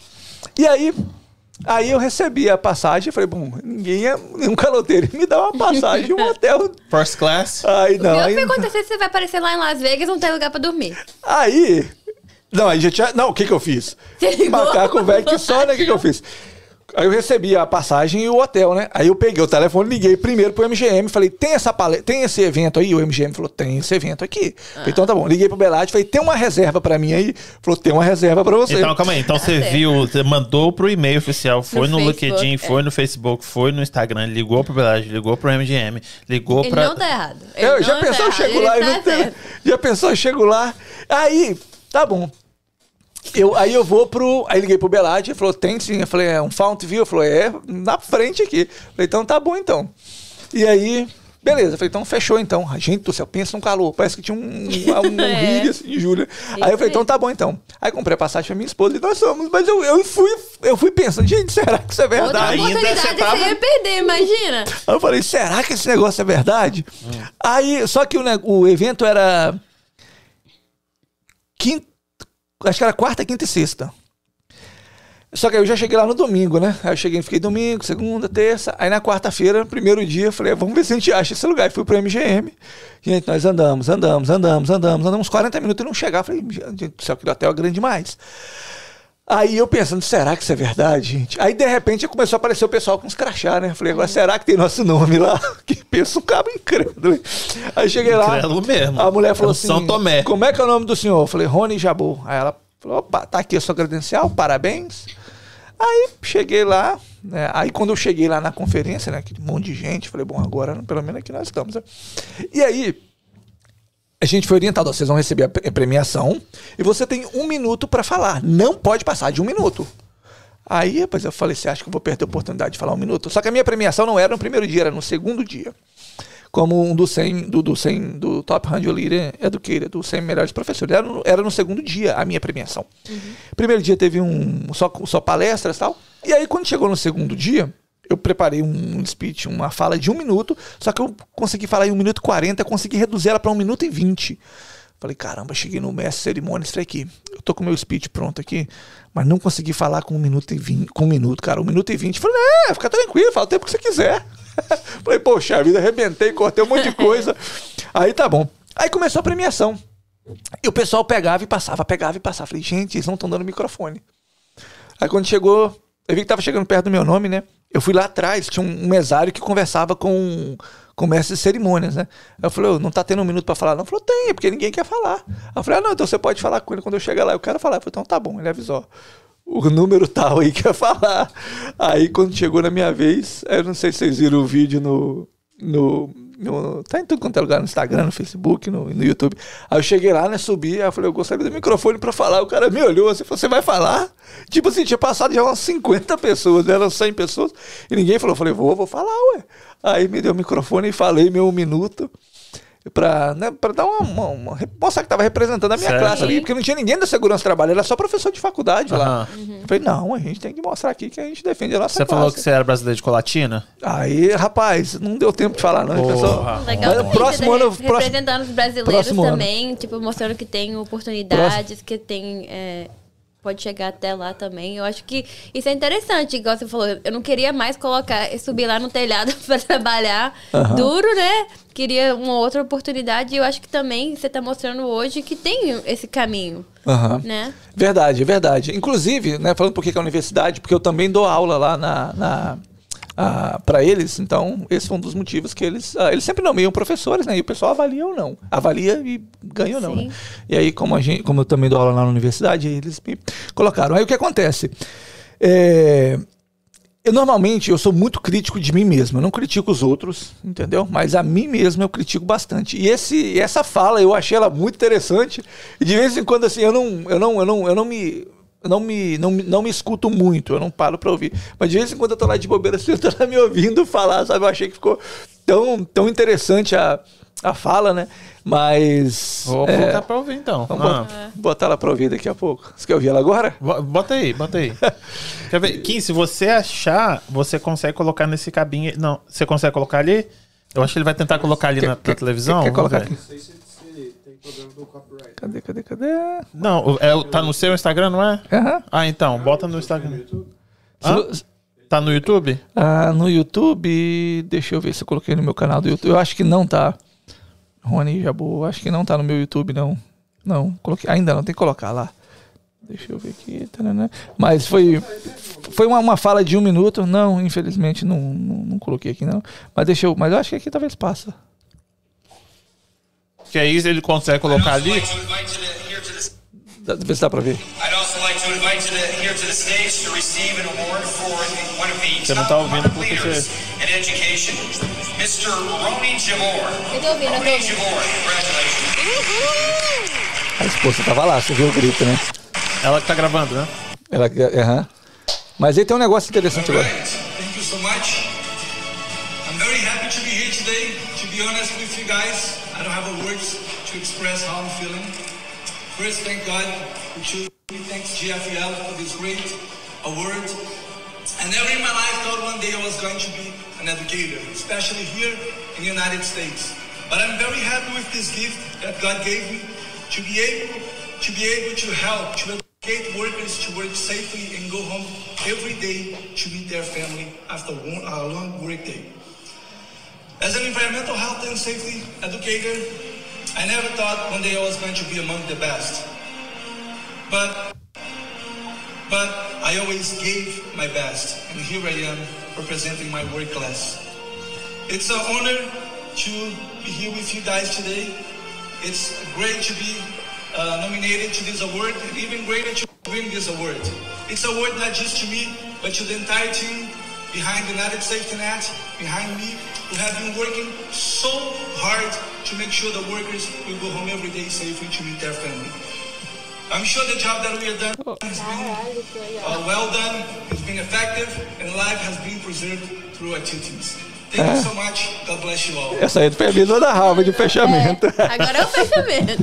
Então ele falou que Parabéns, agradeceu, né? Sério É, agradeceu o pessoal do Brasil se não entendeu, né? Foi o, foi o discurso que ele deu lá em Las Vegas e agradeceu todo mundo. Que ele não se imaginava como é, educador, né? É, nunca imaginei um dia estar entre os. é, eu nunca imaginei ser um professor, muito menos nos Estados Unidos. Eu nunca imaginei estar entre os melhores. Né? Eu falei, eu nunca pensei um dia estar entre os melhores, mas eu sempre dei o meu melhor. Certo. E aqui estou hoje. Então, é, isso é uma coisa importante, você sempre procurar dar o seu melhor. Porque tem gente que ele quer, é, ele quer chegar lá, né? Mas ele não quer fazer o melhor dele. Então, se você quiser estar entre os melhores, você vai ter que sempre dar o seu melhor. O que eu achei importante que você falou aí também é eu sempre penso, like, know your why, né? Por que, que você faz o que você faz? E você falou muito, assim, que é importa importante que todo dia o trabalhador volta para a família dele é, por causa do, seu treinamento também, né? Uhum. Isso é muito importante. Agradecer o pessoal do, da companhia, né? United Safe, Safety Net. Tem que agradecer, deixar o patrão feliz. Ô, gente, negócio que é chique, ó. Tem uma janta. Como é que é o nome do, do, do patrocinador da janta? Brazilian Takeout. Ter que Brazilian Takeout, ó. Mas Maravilha. aqui, tem outra Não. pergunta sobre isso? Sim, mas ele vai comer um pouquinho. Não, pode, Não, pode não, comer. A gente, a gente pode, a gente pode Eu segurar queria aqui. entender como é que seu Instagram bombou. Eu acho que, Ah, é- eu eu acho que é por causa da sua personalidade, porque eu acho isso muito Não, isso é interessante. certo. Uhum. Porque, a- a- igual eu te falei, seu peixe é difícil de vender, viu? É, eu faço os trainings pra minha companhia e eu fico lá clicando no computador quando isso vai acabar, isso é muito boring, é muito sem graça. E eu ah, perce- percebi, né, que essa personalidade, igual você já falou um pouquinho, que as pessoas querem fazer ela com você, mas eu imagino que é o seu carisma que, que meio que ch- chamou todo mundo pro seu Instagram. Mas como é que isso começou? Ou, ou co- como é que fala? Você tem tantos seguidores. Não, Isso foi uma situação é, engraçada que eu criei um Instagram em 2012 e a primeira foto foi postada em 2015. Né? E de vez em quando colocava uma foto lá para meus primos verem, para minha mãe ver, para minha meus parentes verem, né? Nada profissional. E aí, quando começou a pandemia, foi quando eu, eu comecei a observar o pessoal é, vendendo na internet, fazendo propaganda na internet, no Facebook, Instagram. E aí foi onde eu comecei também. Eu falei, vamos começar a fazer umas propagandas nesse negócio para poder é, ver o que é que acontece. Só que eu fui fazer alguns cursos para poder entender sobre o mercado. Primeiro, eu descobri que não é só chegar lá e falar, tô vendendo isso. Primeiro, você tem que dar alguma coisa para as pessoas, né? Para eles poderem engajar ali, começar a, a gostar do, daquilo ali. Mas só voltando um pouquinho. Até enquanto eu não usava ele profissionalmente, até 2020, muitas pessoas me seguindo para saber como era a vida nos Estados Unidos, como eram as coisas. Apesar de que eu não mostrava nada de Ele como não mostrava nada, ele falou pra mim que tinha 20 mil pessoas. eu não mostrava nada de como era a vida nos Estados Unidos. Eu mostrava né, as Era coisas. todo mundo da sua cidade? Como é que é o nome da cidade? amor? Colatina? É, era todo mundo de Colatina que seguia? Porque Não, pô. curiosidade? Ou como é que era? Eu era o pessoal do Brasil em geral, de curiosidade, né? Uma pessoa, sei lá como é que eles iam me descobrindo lá. e aí, o pessoal começando a seguindo, seguindo, seguindo. Desculpa. E aí o que aconteceu é que esse negócio foi, deu aquela, aquela estourada, assim, sabe? E o pessoal fala mais sobre a vida nos Estados Unidos. Eu não tinha tempo pra ficar falando de vida nos Estados Unidos, eu tinha que trabalhar, né? Como eu costumo dizer, eu tenho dois meninos para sustentar.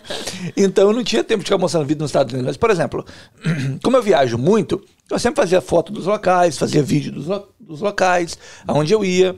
Mas aquilo não era para ficar mostrando para os outros, era para minha família ver. Aham, e acabou que entendo. aquele negócio foi crescendo, crescendo, crescendo. Só que eu nunca dediquei a isso, eu nunca dediquei à rede social. Aí em 2020 eu comecei a observar, quando começou a pandemia, né, do pessoal fazendo todo aquele marketing na rede social. E eu falei, quer saber, eu vou voltar isso daqui para a área de segurança do trabalho, que é a minha área.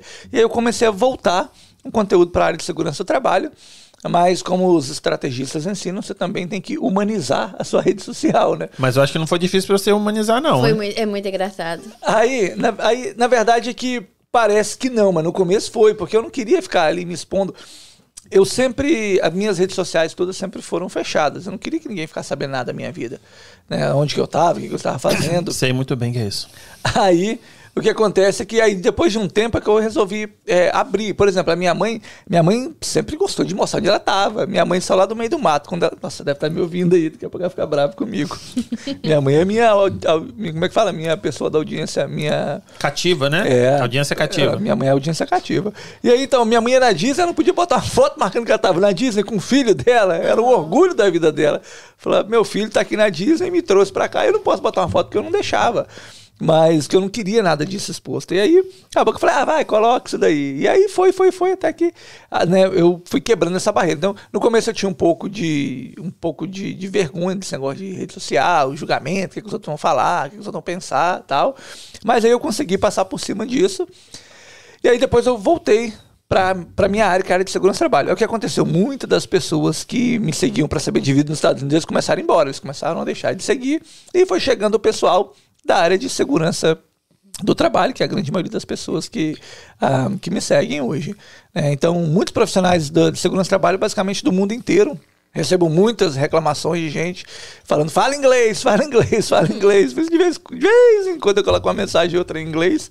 Mas meus amigos, é, principalmente o pessoal que estudou comigo, né? Fala, "Ô, fala inglês aí, fala inglês. E é engraçado que até meus alguns dos meus professores me seguem, né? Tem um que tudo que eu posto, ele é o número um. Ele não entendeu nada que eu falei. Ele é o número um a curtir. Toma. E nos stories, ele é o número um. De, na, na visualização lá embaixo, o número um é sempre. Eu falei, esse cara não trabalha, não, gente. Não. Mas, e aí, aí foi assim. E aí começou a sair muitas matérias ao meu respeito, né? Sobre toda essa, essa repercussão com essas premiações e tal. E aí eu acho que aí, quando, quando começou a sair nos jornais no Brasil, foi a gente tomou uma repercussão ainda maior. Aí a curiosidade aumentou ainda mais. Mas eu acho que o fato de ser bem engraçado ajuda, né? Tipo, E, que, e como é que é esse negócio de verificado? Você foi lá e pediu? Como é que é? Você falou assim, ah, vou verificar minha conta. Na verdade, foi o seguinte. Eu. eu Acho que logo que eu abri a conta, em 2012, aí 2015 foi quando eu falei, quando eu botei uma primeira foto, né? Aí eu pedi uma verificação, nunca tive resposta. Esqueci daquilo. Aí quando começou a. Quando começou a, Quando eu comecei a ganhar essas premiações, aí minha conta no Facebook foi verificada. Eu falei, como assim no Facebook verificado? Engraçado que eu recebi um e-mail, né? Tava na aula, e-mail do Facebook. Aí eu parei no intervalo, abri e falei assim, e-mail do Facebook. A sua conta no Facebook, ela foi verificada. Se você não deseja a verificação, entre em contato com a nossa equipe. Eu falei, como que não deseja? E aí, deixei aquilo quieto. Aí passou mais ou menos um mês, dia 24 de dezembro, eu tava tranquilo, né? Acabando de jantar com a família. Fui dormir outro dia, quando acordei, tava o presente de Natal. de presente de Natal, tinha uma conta verificada do Instagram. não, eles trabalham no Natal? Legal. E muda alguma coisa? Pra conta? Mesma coisa, tudo normal, tudo igual. A única diferença é que tem um, um selo azul em cima. O resto é, é tudo a mesma coisa, não muda nada, não. Tem que ter conteúdo, né? Então, Não, bastante. Conteúdo ele é tem o que não falta. sempre, né? É que deixa eu ler uns negocinhos que tá escrito aqui. Quer ver? Eu vou no banheiro rapidinho. Vai ao banheiro. Tem uma. Caroline da Fonseca é, é- é esposa? Rapaz, não, quem é essa Carolina Fonseca dele? Ela tá de zóio aí, tá vendo? Falei que, falei que ela fica de olho aí, ó. Essa- Ela- ah, ele é falou boni- e ele falou bonita. Ela meteu aqui, ó. A careca tá brilhando. A minha mulher falou isso? Amor. Ela falou, careca tá brilhando. Eu não quis comentar, não sabia se era, se era, se era alguém conhecido mesmo, entendeu? É minha mulher. Ela Aí, tá ó. lá de olho lá, o olhinho dela colocou já. Meteu o olhinho aqui, ó. Tô aqui, hein? E aqui, aí tem um- uma a mentoria de segurança no Brasil e na América Latina. Você conhece essa? Ah, acredito que seja aluno, aluno É, aluna seu. Conheço. Ele fez isso comigo quan- quanto ao evento que ele vai participar amanhã na mentoria. Ah, de cancelar? Ele assim. disse que ia ter que conhecer o esquema antes. Né, Ah, ok. Ela me, ela, ela tem, eles têm uma, uma, uma mentoria na América inteira, fora Estados Unidos e Canadá, entendeu? Então todo mundo ali que fala português e espanhol. Aí me ligou, eu gostaria de convidar pra mentoria. Eu falei, mas que, bom dia, tudo bem? Com quem que eu tô falando? Aí ela falou o nome dela. Eu falei, tá, mas o que, que vocês fazem? E aí foi uma longa negociação, porque não sei com quem que eu tô falando, não sei quem tá me convidando. E então não, é, eu não sou muito assim de chegar, vamos, vamos. Não, calma aí, com quem, com quem que eu tô falando primeiro, Será né? que é esquema? Eu acho que é, porque às vezes você dá até uma conferidinha, né? Se você tem reserva no hotel, se. Né? Exatamente. Costuma ser precavido. Aí eu falei, não, não, não sei com quem que eu tô falando. Aí eu falei, vamos com calma. Ah, A gente foi te colocar então no grupo da mentoria. Aí colocou lá umas 200 pessoas. Aí tinha um cara que eu conhecia, né? Mandei uma mensagem pra ele. Meu amigo, você conhece esse pessoal? Falou, conheço. Falei, é gente séria, é gente sério. Eu tô aqui com eles já tem não sei quanto tempo, tal, tal, tal. Interessante. Falei, então tá bom. Então vamos marcar pra gente poder conversar primeiro. Aí conversei com o pessoal lá tal. E aí falei, agora, agora eu já sei mais ou menos com quem que eu tô falando, vamos embora. Porque às vezes é o seguinte, por exemplo, uma empresa me ligou. Cara, tem gente que é sem noção demais. A empresa me ligou e falou assim que é, nós estamos escolhendo três influenciadores na área de segurança do trabalho e você é um deles. Nós gostaríamos de fazer um sorteio de 5 mil reais aqui no Brasil e para os seus seguidores. Você aceita? Eu falei, tá, e, e como assim? O que, que você quer que eu faça? Eu falei, eu quero que você divulgue a nossa empresa no seu Facebook, no seu Instagram, e a gente vai sortear 5 mil reais. Eu, nem, eu, eu já entendi, eu nem perguntei o que, que eu ganho com isso. Falei, tá. E se você é garantido que você vai dar 5 mil reais? Não, é garantido, você pode confiar na nossa palavra. Falei, ó, aí eu conversei com o meu time, conversei com a minha equipe, e você tá louco?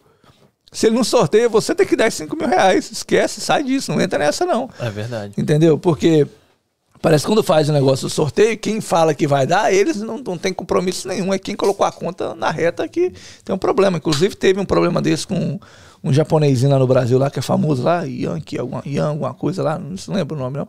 Mas tem um japonês no Brasil famoso lá. E aí a mulher dele entrou nesse negócio aí de botar a conta dela para ter um sorteio. E aí colocou a conta dela para ter um sorteio e o pessoal não deu o carro. E no que o pessoal não deu o carro, entraram na justiça. Teve a ganhadora, entrou na justiça contra ela, porque no nome de, de quem falou que ia dar o carro, não, não tem. É, é tudo no nome dela. Entendeu? Porque Não pede dinheiro ou carro antes de fazer Aí- o sorteio. o pessoal falou: não, não, não, esquece, sai disso daí, não entra nisso, não, que isso aqui no Brasil é um.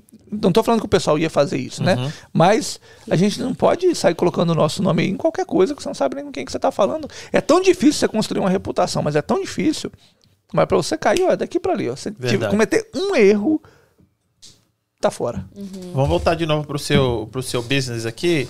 Qual que é o, o, o- Tipo, se tiver que dar dica pro pessoal de Eu- construção, Eu tava pensando a mesma coisa. pessoal de construção, tipo, o que que, que, que no, no seu treinamento, o que que a galera é o, é o, é o Assim, número um? Tem três coisas que uma pessoa que trabalha com construção tem que saber.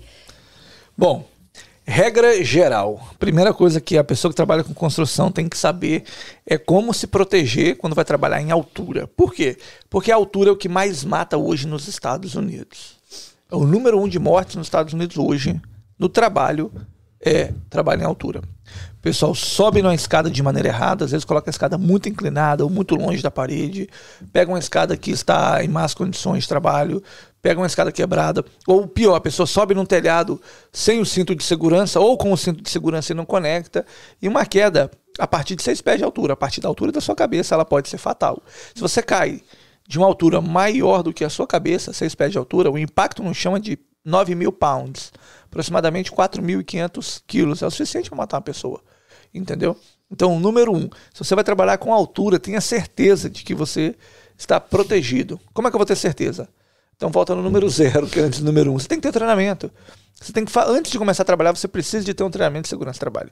Hoje um cara me ligou, ele falou assim, Rony, tô te ligando porque o inspetor da USP está chegando aqui agora. A polícia tá, tá aqui do meu lado. O inspetor tá chegando porque acabou de acontecer um acidente. O menino meu caiu na escada. O que que eu faço? Eu falei, espera o inspetor chegar. E reza enquanto isso. E toma multa. E, e colabora com ele. Seja gente boa com ele, que ele vai ser gente boa com você. Não tem muito o que te falar.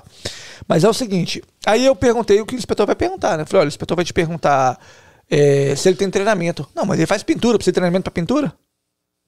Pintura é pra quem sobe em cima de telhado, não? A mim, Treinamento. treinamento é pra quem sobe em cima de telhado, não? Falei, não, querido, seu menino caiu de uma escada, ele tem que ter proteção, ele tem que ter curso de OSHA, curso de proteção contra quedas. Ué, eu não sabia que pintor tinha que ter isso, não. Ah, pra mim era só quem trabalhava sem telhado. Eu acho que não, é todo mundo que trabalha numa escada tem que ter um Então o. Mino já não tinha o treinamento. Não, aí falou assim, e agora? Eu falei, e agora é 13 mil dólares de multa só pra gente começar a conversa. Mas deixa o inspetor vir, vamos esperar pra ver o que, que ele vai falar e a gente conversa depois. Não tem, não tem como fazer nada agora que aconteceu o acidente. Então a primeira coisa é, você, todo trabalhador ele tem direito ao treinamento. Então ele tem que né, é, exigir isso daí. Ah, mas a empresa não dá, então faça o seu treinamento. Porque também a, a empresa não é obrigada a contratar uma pessoa sem treinamento, né? Igual você não é obrigado a contratar uma pessoa que não tem carteira de motorista. Eu não vou chegar lá, não tem carteira de motorista, você tira a carteira de motorista para mim. Eu não, você tira a sua carteira e volta para aplicar para o trabalho. na verdade. Exatamente. Entendeu? A primeira coisa é você ter o seu treinamento de segurança de trabalho, uma coisa muito importante, vai trabalhar com altura, está protegido, subiu no telhado, pelo amor de Deus, coloca o cinto e amarra esse cinto, conecta esse cinto. Há duas semanas atrás tivemos uma fatalidade, um menino novo morreu, deixou duas crianças. Eu perdi meu pai, tinha seis anos de idade, eu sei como é que é, eu sei que Aí a pessoa fala, ah, mas tá nos Estados Unidos vai ganhar indenização. Não é sobre dinheiro, é sobre o pai. Eu Um conheci. filho, um marido. É sobre, exato, é sobre o, o filho, sobre. Eu tive uma experiência, não vou entrar em muitos detalhes, não, porque o pessoal pode conhecer, né, mas a, a experiência é o seguinte: um rapaz, um homem morreu, o pai de família morreu, deixou duas crianças para trás. E aí, eu fiquei sabendo do caso, porque era brasileiro. Logo depois, a mulher casou de novo contra o homem. É até um jeito de casar contra o marido morreu. Eu fui numa festa e eu encontrei uma festa de família, né? Não uma festa de balada, uma festa de família. E aí eu encontrei. Eu não sabia quem era eles, não conhecia eles. Eu, conhe- eu tinha várias famílias, e dentre elas, essa mulher, os dois filhos e o homem. Gente, o homem tratava tão mal as duas crianças. As crianças deviam ter ali um de 5, outro de 7 anos, mas tratava tão mal. Eu falei comigo mesmo. Eu pensei, eu falei, gente, esses meninos não é filho desse homem, não. Um pai, o pior que ele seja, ele não trata o filho desse jeito. Não é filho desse homem nunca. Pai nenhum trata o filho assim. O pai pode até tratar o filho mal em casa, mas no meio dos outros ele pelo menos faz de conta, né? Aí eu fiquei curioso, e eu sou curioso demais. Cheguei, opa, tudo bom? Aí ele falou, tudo bom, e o senhor bom? E você faz o quê? Não, não trabalho não, só compro casa e alugo tal. Eu falei, ah, interessante. E parabéns, muito bonito seu filho. Não é filho meu não, é filho da mulher aí. Aí eu falei, como assim, moça? Eu falei, não, não. O marido dela morreu tal. E quando ele detalhou o acidente, eu falei, eu conheço esse acidente.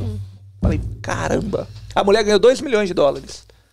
Aí você fala, pô, 2 milhões de dólares. Você pergunta pra aqueles dois meninos se eles querem um homem estúpido daquele lá, com 2 milhões de dólares no bolso, ou eles preferem viver pobre com um pai que pai. cuide da carinho. É. Tá entendendo? Eu tenho certeza que os meninos preferem o pai pobre com carinho. Eu, eu me lasquei, eu não tive nem pai.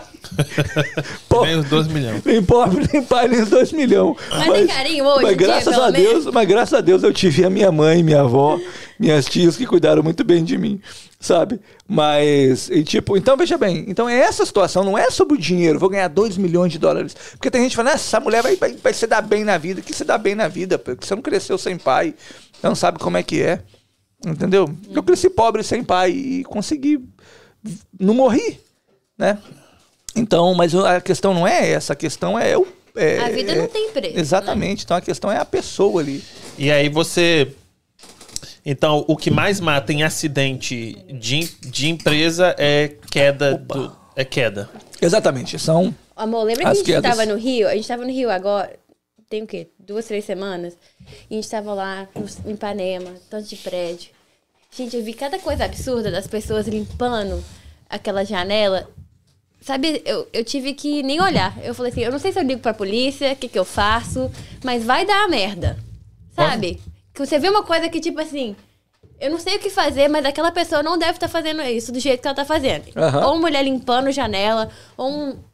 Como é que fala da- daqueles homens que. Ou mulheres também, né? Que pendura assim do lado do prédio pra limpar as janelas. Chique. Hum. É, é assustador. Isso, isso de, de mulher que limpa janela tá- precisa também. Então, se a mulher é, limpa a casa, ela precisa de treinamento. uma- é, nós temos um treinamento específico para house cleaners. Sério, que sim. legal. E tem um estudo. Eu acho legal. Não, Não, é legal, mas é uma coisa que eu nunca ia Eu quero fazer imaginar. uma, uma avaliação aqui do Em Cada Podcast. Onde que a gente pode melhorar? Beber no trabalho é bom? proibido beber no trabalho. Não é? Proibido usar drogas e beber no trabalho. Mas eu não Vendo, recebi Bárbara? nenhum cheque hoje em dia, então. Trabalho escravo. Outro problema. Olha só. É, é, falar- house cleaner. A house cleaner, obrigado. Eu tenho um problema de memória e eu tomo remédio pra memória, só que hoje eu esqueci de tomar um remédio pra memória. Olha só. Meus Ao alunos nome, morrem de rir nome. dessa piada. Oi. Deixa o nome, deixa o nome. Ah. Esqueceu o nome também do de quê? remédio. do Nome- quê? Nome de quê? Do remédio pra memória, ué. Não, pô, isso é da. Quem bateu na porta aí? Olha só. É... A house cleaning, vamos lá. A house cleaning é o seguinte: tem um estudo da Universidade de Massachusetts, da UMass, eu acho que a UMass Lowell. Eu sei que é a Universidade de Massachusetts. Porque a gente trabalhou OSHA, nós, a OSHA e a UMass Lowell trabalhamos juntos em 2007, 2008. E aí foi feito um estudo, um estudo pela universidade que as mulheres brasileiras, que são a maioria na, na limpeza, depois de 5 a 7 anos trabalhando na limpeza, elas começam a, a, Tem um a- rash. a desenvolver uma, uma- uma- Alergia. umas alergias, uns rashes no corpo que eles nunca mais saem. Elas, umas manchas no corpo que nunca mais somem. Pode assim diminuir, zerar nunca mais. Além disso, elas perdem o gosto. Elas não sentem o gosto igual às outras pessoas. Só que elas não sabem, porque não é de um dia para o outro. Não é igual o Covid, que você dorme sentindo gosto e acorda sem sentir o gosto. Né? Que acontece? É devagarinho, devagarinho, devagarinho, devagarinho. Então, quando ela perdeu o gosto, ela nem sabe que perdeu. Entendeu? Então, isso acontece com as mulheres brasileiras, que elas não têm a. Que a, a não sei se vocês sabem, mas a nossa pele não é preparada para os Estados Unidos, ela é preparada para o Brasil. Pele de americano é preparada para os Estados Unidos, pele de brasileiro para o Brasil, do, do boliviano para Bolívia. Então, cada um nós temos a pele própria do nosso país, né? Preparada para ali, com o sistema solar e tudo isso daí. Tal de melanina, uns negócios assim. Minha mulher, ela entende isso, ela me corrige aí se eu, onde eu errei. Então, o que acontece? Então, a nossa pele já, já sofre esse frio demais que tem aqui, toda, toda essa diferença de temperatura, de sol e tudo mais. E, além disso, a gente, as mulheres trabalham sem luvas, né? Então, elas, elas têm essas manchas que desenvolvem e elas trabalham sem respirador. Tá doido colocar um respirador? Gente, eu já trabalhei de limpeza.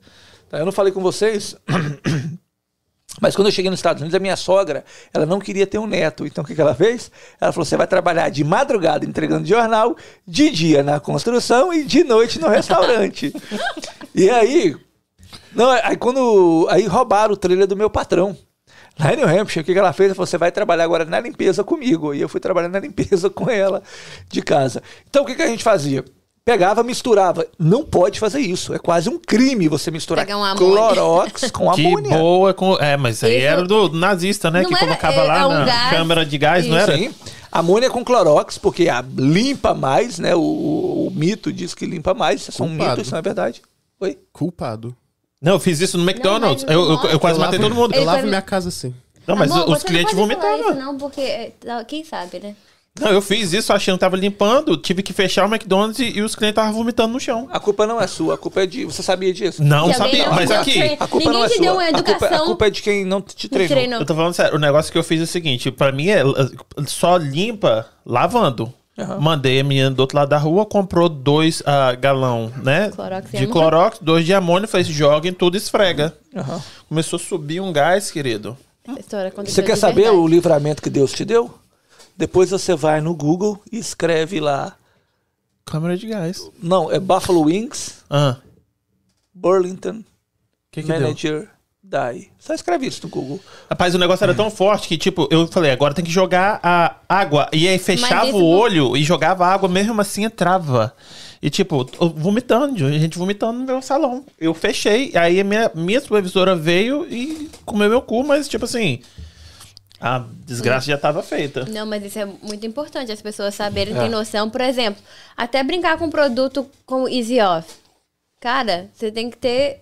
É muito perigoso. Nem eu gosto de usar, porque é, é, muito difícil de respirar. Que que é é muito, muito, muito forte. O que é Easy Off? É, to- Easy Off é um, é um produto que você bate no, for, no forno mesmo, Uhum. pra limpar aquelas. Tira tudo. Tira até sua alma. É, meio que come, assim, o ferro. Olha só, o Buffalo Wild Wings Manager Die uh, Jet 13 hospitalized after exposed to toxic. uh, it- it- 13 Ele é toxic hospitalizados. gas. É, é, ele morreu e três pessoas foram hospitalizadas. Exatamente o que você fez. Uhum. O que aconteceu? Um funcionário pegou a amônia para fazer a limpeza, misturou a amônia com clorox. E aí o pessoal começou a desmaiar. Ele foi checar, com- porque todo restaurante, quase todo restaurante, não pode falar todo, Rony, é quase todo. quase todo, quase todo restaurante, ele tem um quartinho dos químicos, né? Da limpeza. E aí quando você chega lá, ele chega lá para ver o que, que tá acontecendo, tava aquele negócio é, evaporando. Ele chega lá, coloca a cara. Toma. Ele respirou Já e era. caiu, morreu. O manager morreu. Nossa Senhora. E Não, 13 podia ter pessoas- matado. Eu podia ter matado. E, tipo, tinha uns seis brasileiros lá comigo. Isso podia é ter matado sério. todo Isso mundo. acon- é, foi uma coisa muito séria. Então, o que acontece? É, as brasileiras, ah, na verdade, toda pessoa que trabalha com limpeza no geral, elas não usam nenhum tipo de proteção. Ah, vou botar máscara, tá doido na casa do cliente. Gente, você entrou no banheiro pra fazer limpeza, coloca sua máscara, faz ali. O que, que, que o cliente vai pensar? Não vai pensar nada, você Abre fecha o a banheiro. janela, limpa. se É. possível. Mas eu vou te dizer é. uma coisa, que eu, né, gosto de limpeza e eu vou lavar um banheiro, ela reclamava, que o meu banheiro, assim, só tá limpo na hora que eu ficar meio, meio tonto, entendeu? De tanto, tanta que boa que eu jogo lá na, na- no banheiro, ela fala assim, está muito forte, está muito forte, está muito hoje forte. gente tem uma house cleaner. Márcia, muito obrigada. E tipo, tá muito forte, tá muito forte. Meu negócio é taca que boa nisso aí, que isso aí vai limpar. É. Então, se não Aí a sair casa daqui... ficava limpa e você ficava com dor de cabeça por duas semanas. Entendeu? De Eu sou culpado disso também. É, muito É, bleach. Também a Universidade de Massachusetts, ela comprovou que a limpeza com vinagre tem o mesmo efeito desses produtos químicos. Só que o pessoal não gosta. Será que tem mesmo? A universidade comprovou Falou, que né? tem. Falou Você que falou, tem. tá falado, né? Então ela comprova que tem. Mas o pessoal não gosta de usar esse negócio de vinagre, quer sentir o cheiro do químico, igual você, assim, sabe? E assim, igual a minha esposa, minha esposa também ela gosta de sentir o cheiro do químico, o cheiro do, do fabuloso. Nossa, Ah. fabuloso. Era, era, é- essa era a ideia, jogar O a amônia, a Cheiro do quimoa e depois jogar o pinho-sol. Esse É. era o, o fabuloso vir rasgando, Pois mas é. deu ruim. E aí você tem um treinamento só pra... Então nós temos treinamento. A house cleaner ela tá exposta, ela tá exposta a quedas. Como que a house cleaner vai cair? Se ela estiver trabalhando no segundo andar, tem as escadas que ela sobe, né? Ela pode cair numa escada daquela e se machucar. É, a house cleaner ela, ela trabalha com um vacuum, então estica aquele fio. Ela pode tropeçar no fio daquele. A house cleaner, é, o vacuum sem o pino terra pode dar um choque nela e matar ela, né? É, por Tem o exemplo, vacuum também você carrega nas costas. Aham. Todo vacuum, ou quase todo vacuum, ele tem um pino terra. Se você tira o pino terra dele, você passa a ser o terra. Então, a eletricidade ela não vem assim, ela vem assim. E quando entra uma, uma, um pique de energia, né, ele vai para o terra. Chega na- no, no- no aspirador de pó, vamos falar do aspirador de pó. O aspirador de pó fala: opa, manda pro terra, vai pro terra e sai no terra. Aí, chega no aspirador de pó, o aspirador de pó fala, manda pro terra. Vai pro terra, não tem terra. Volta pro aspirador de pó, o aspirador fala, manda pro terra. Vai pro terra, quem tá conectado no terra? Você. É a pessoa. Entendeu? Como diz o mexicano, um companheiro. Ele nunca. Então, exatamente, a pessoa tá conectada e ela pode tomar um choque. Então Elétrico tem pode ser mortal. especificamente para house cleaners. Só pra é você saber, importante. eletricidade é a segunda coisa que mais mata nos Estados Unidos. Primeiro são as caídas, Não. segundo a eletricidade. Tá? Terceiro, esmagamento e quarto, o atropelamento no local de trabalho. Então, Atropelamento no local de trabalho? Sim, local- Tipo o quê? ah, os próprios carros, né? É, e também o maquinário, né? Quando você chega lá tem é, máquina de escavação, Pallet drivers, né? boom lift, scissor lift, forklift. É, forklift também deve acontecer bastante coisa, né? Sim. Tanto que Massachusetts mudou a lei para poder. Você precisa de duas licenças para operar um forklift em Massachusetts agora: hoist and license e forklift license. Então, a. Eu trabalho com hoist- distribuição, então eu acho que isso é sempre, sempre bem importante, uma coisa que eu vejo bastante. Do jeito que você anda é, no distribution center, né? Tem que ser a sua linhazinha lá, tem sempre que olhar. tiver distribuindo alguma coisa bacana aí, pode mandar lá para casa, viu? Lembrei da minha esposa agora, né? Aí tava deitada, falou, amor, falei, ah, ela falou, tá me dando um negócio ruim. Falei, devolve. falei, devolve, não pega não. Estamos distribuindo várias coisas. Talvez uma vacina, quem sabe. Aqui, e, e projeto? Você tá com uns projetinhos aí Nós estamos com do curso? A gente está agora com um projeto estar lançando em breve um treinamento online, né? O pessoal é, que não, não tem oportunidade de vir na sala de aula, pessoal de outros países, pessoal do Brasil, a gente está com, com, essa, com esse plano em mente de a gente estar lançando um treinamento de segurança do trabalho. É, isso é algo que enriquece bastante o currículo das pessoas, principalmente é, fora do, do- do- dos Estados Unidos, né? Pessoal no Brasil, eles ah, sempre ah, todo brasileiro sonha em ter um certificado internacional, né? Algo dos Estados Unidos. E, e essa é uma oportunidade para ter um treinamento em português. Então a gente está com esse projeto de estar lançando esse curso em português online. E está abrindo portas, novas portas para as pessoas ah, no nosso país, para que eles também possam ter a mesma oportunidade que a gente eh, tem aqui de receber treinamentos e certificações internacionais. Legal. O pessoal, pra te achar, tipo, a maioria do pessoal hispano que te procura, muito brasileiro, americano. tudo, português, a mim, brasileiro, americano, hispano, né? bem, é bem dividido isso daí, né? A grande maioria é hispano, o brasileiro as pessoas acham que a maioria não é a maioria, né? a maioria são os hispanos, e depois bem dividido brasileiro americano. Engraçado que é, eu, eu não sabia que o, o hispano é o cara do, do TikTok, né? E aí, de vez em quando, meu telefone chama, eu atendo, alô, olá Ronnie, eu lo conozco por TikTok. Essa semana foi engraçado, chegou um cara na sala, ele chegou desesperado, ele chegou, entrou, sentou, e eu tava arrumando ali para começar a aula, faltavam uns três minutos para começar, eu escutei ele falando com a muchacha, você conhece esse homem? A muchacha falou, não, você conhece? Sim, sim, este homem, não, este tipo está por todo lado por TikTok. eu, eu quero fazer um vídeo para mi TikTok. E você postou o que lá no TikTok? Cara, eu postei um vídeo despretensioso. Eu fiz um vídeo, tipo assim, só pra não dizer que não tem vídeo nenhum na minha conta. Eu fui lá e postei um vídeo é, com uns panos com cinto de segurança e eu mandando ele correr para o cinto travar. Eu vi- mas eu vi esse no seu, no seu Instagram. Sim, eu sempre posto no Instagram, né? Aham. Mas no TikTok o negócio é pá, você coloca lá e ele estoura 50 mil, 100 mil, 150 mil. Eu Falei, gente do céu. E a espanada comenta, comenta, comenta. Eles mo- E eu falei o nome do país, de, de uma cidade errada, é Rutiapa. E eu falei Cutiapa. Ah, pronto. Pra eles, eles acharam a coisa, por causa do sotaque, né? Eles acharam a coisa mais Mais engraçada do mundo.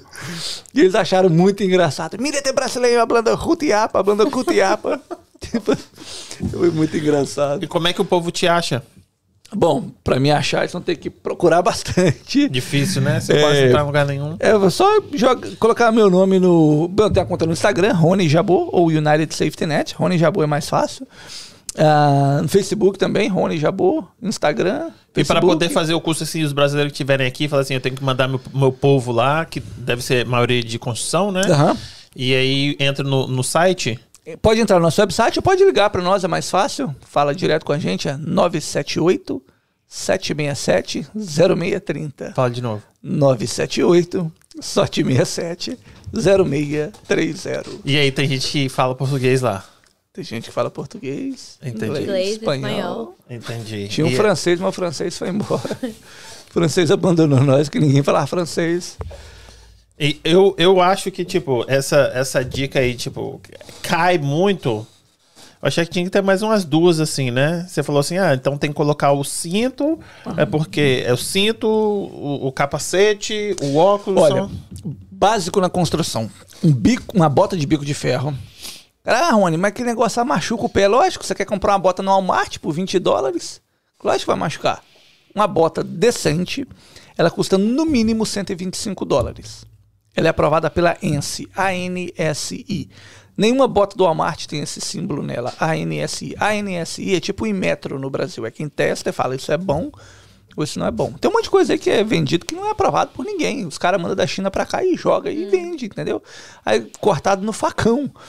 Então, você não pode comprar uma bota de bico de ferro cortado no facão, porque ela vai machucar o seu dedo. Você precisa comprar uma que tem uma borracha protegendo. Quando você dobra o pé, ela não te machuca. Então, você tem que ter o equipamento correto para o trabalho que você vai fazer.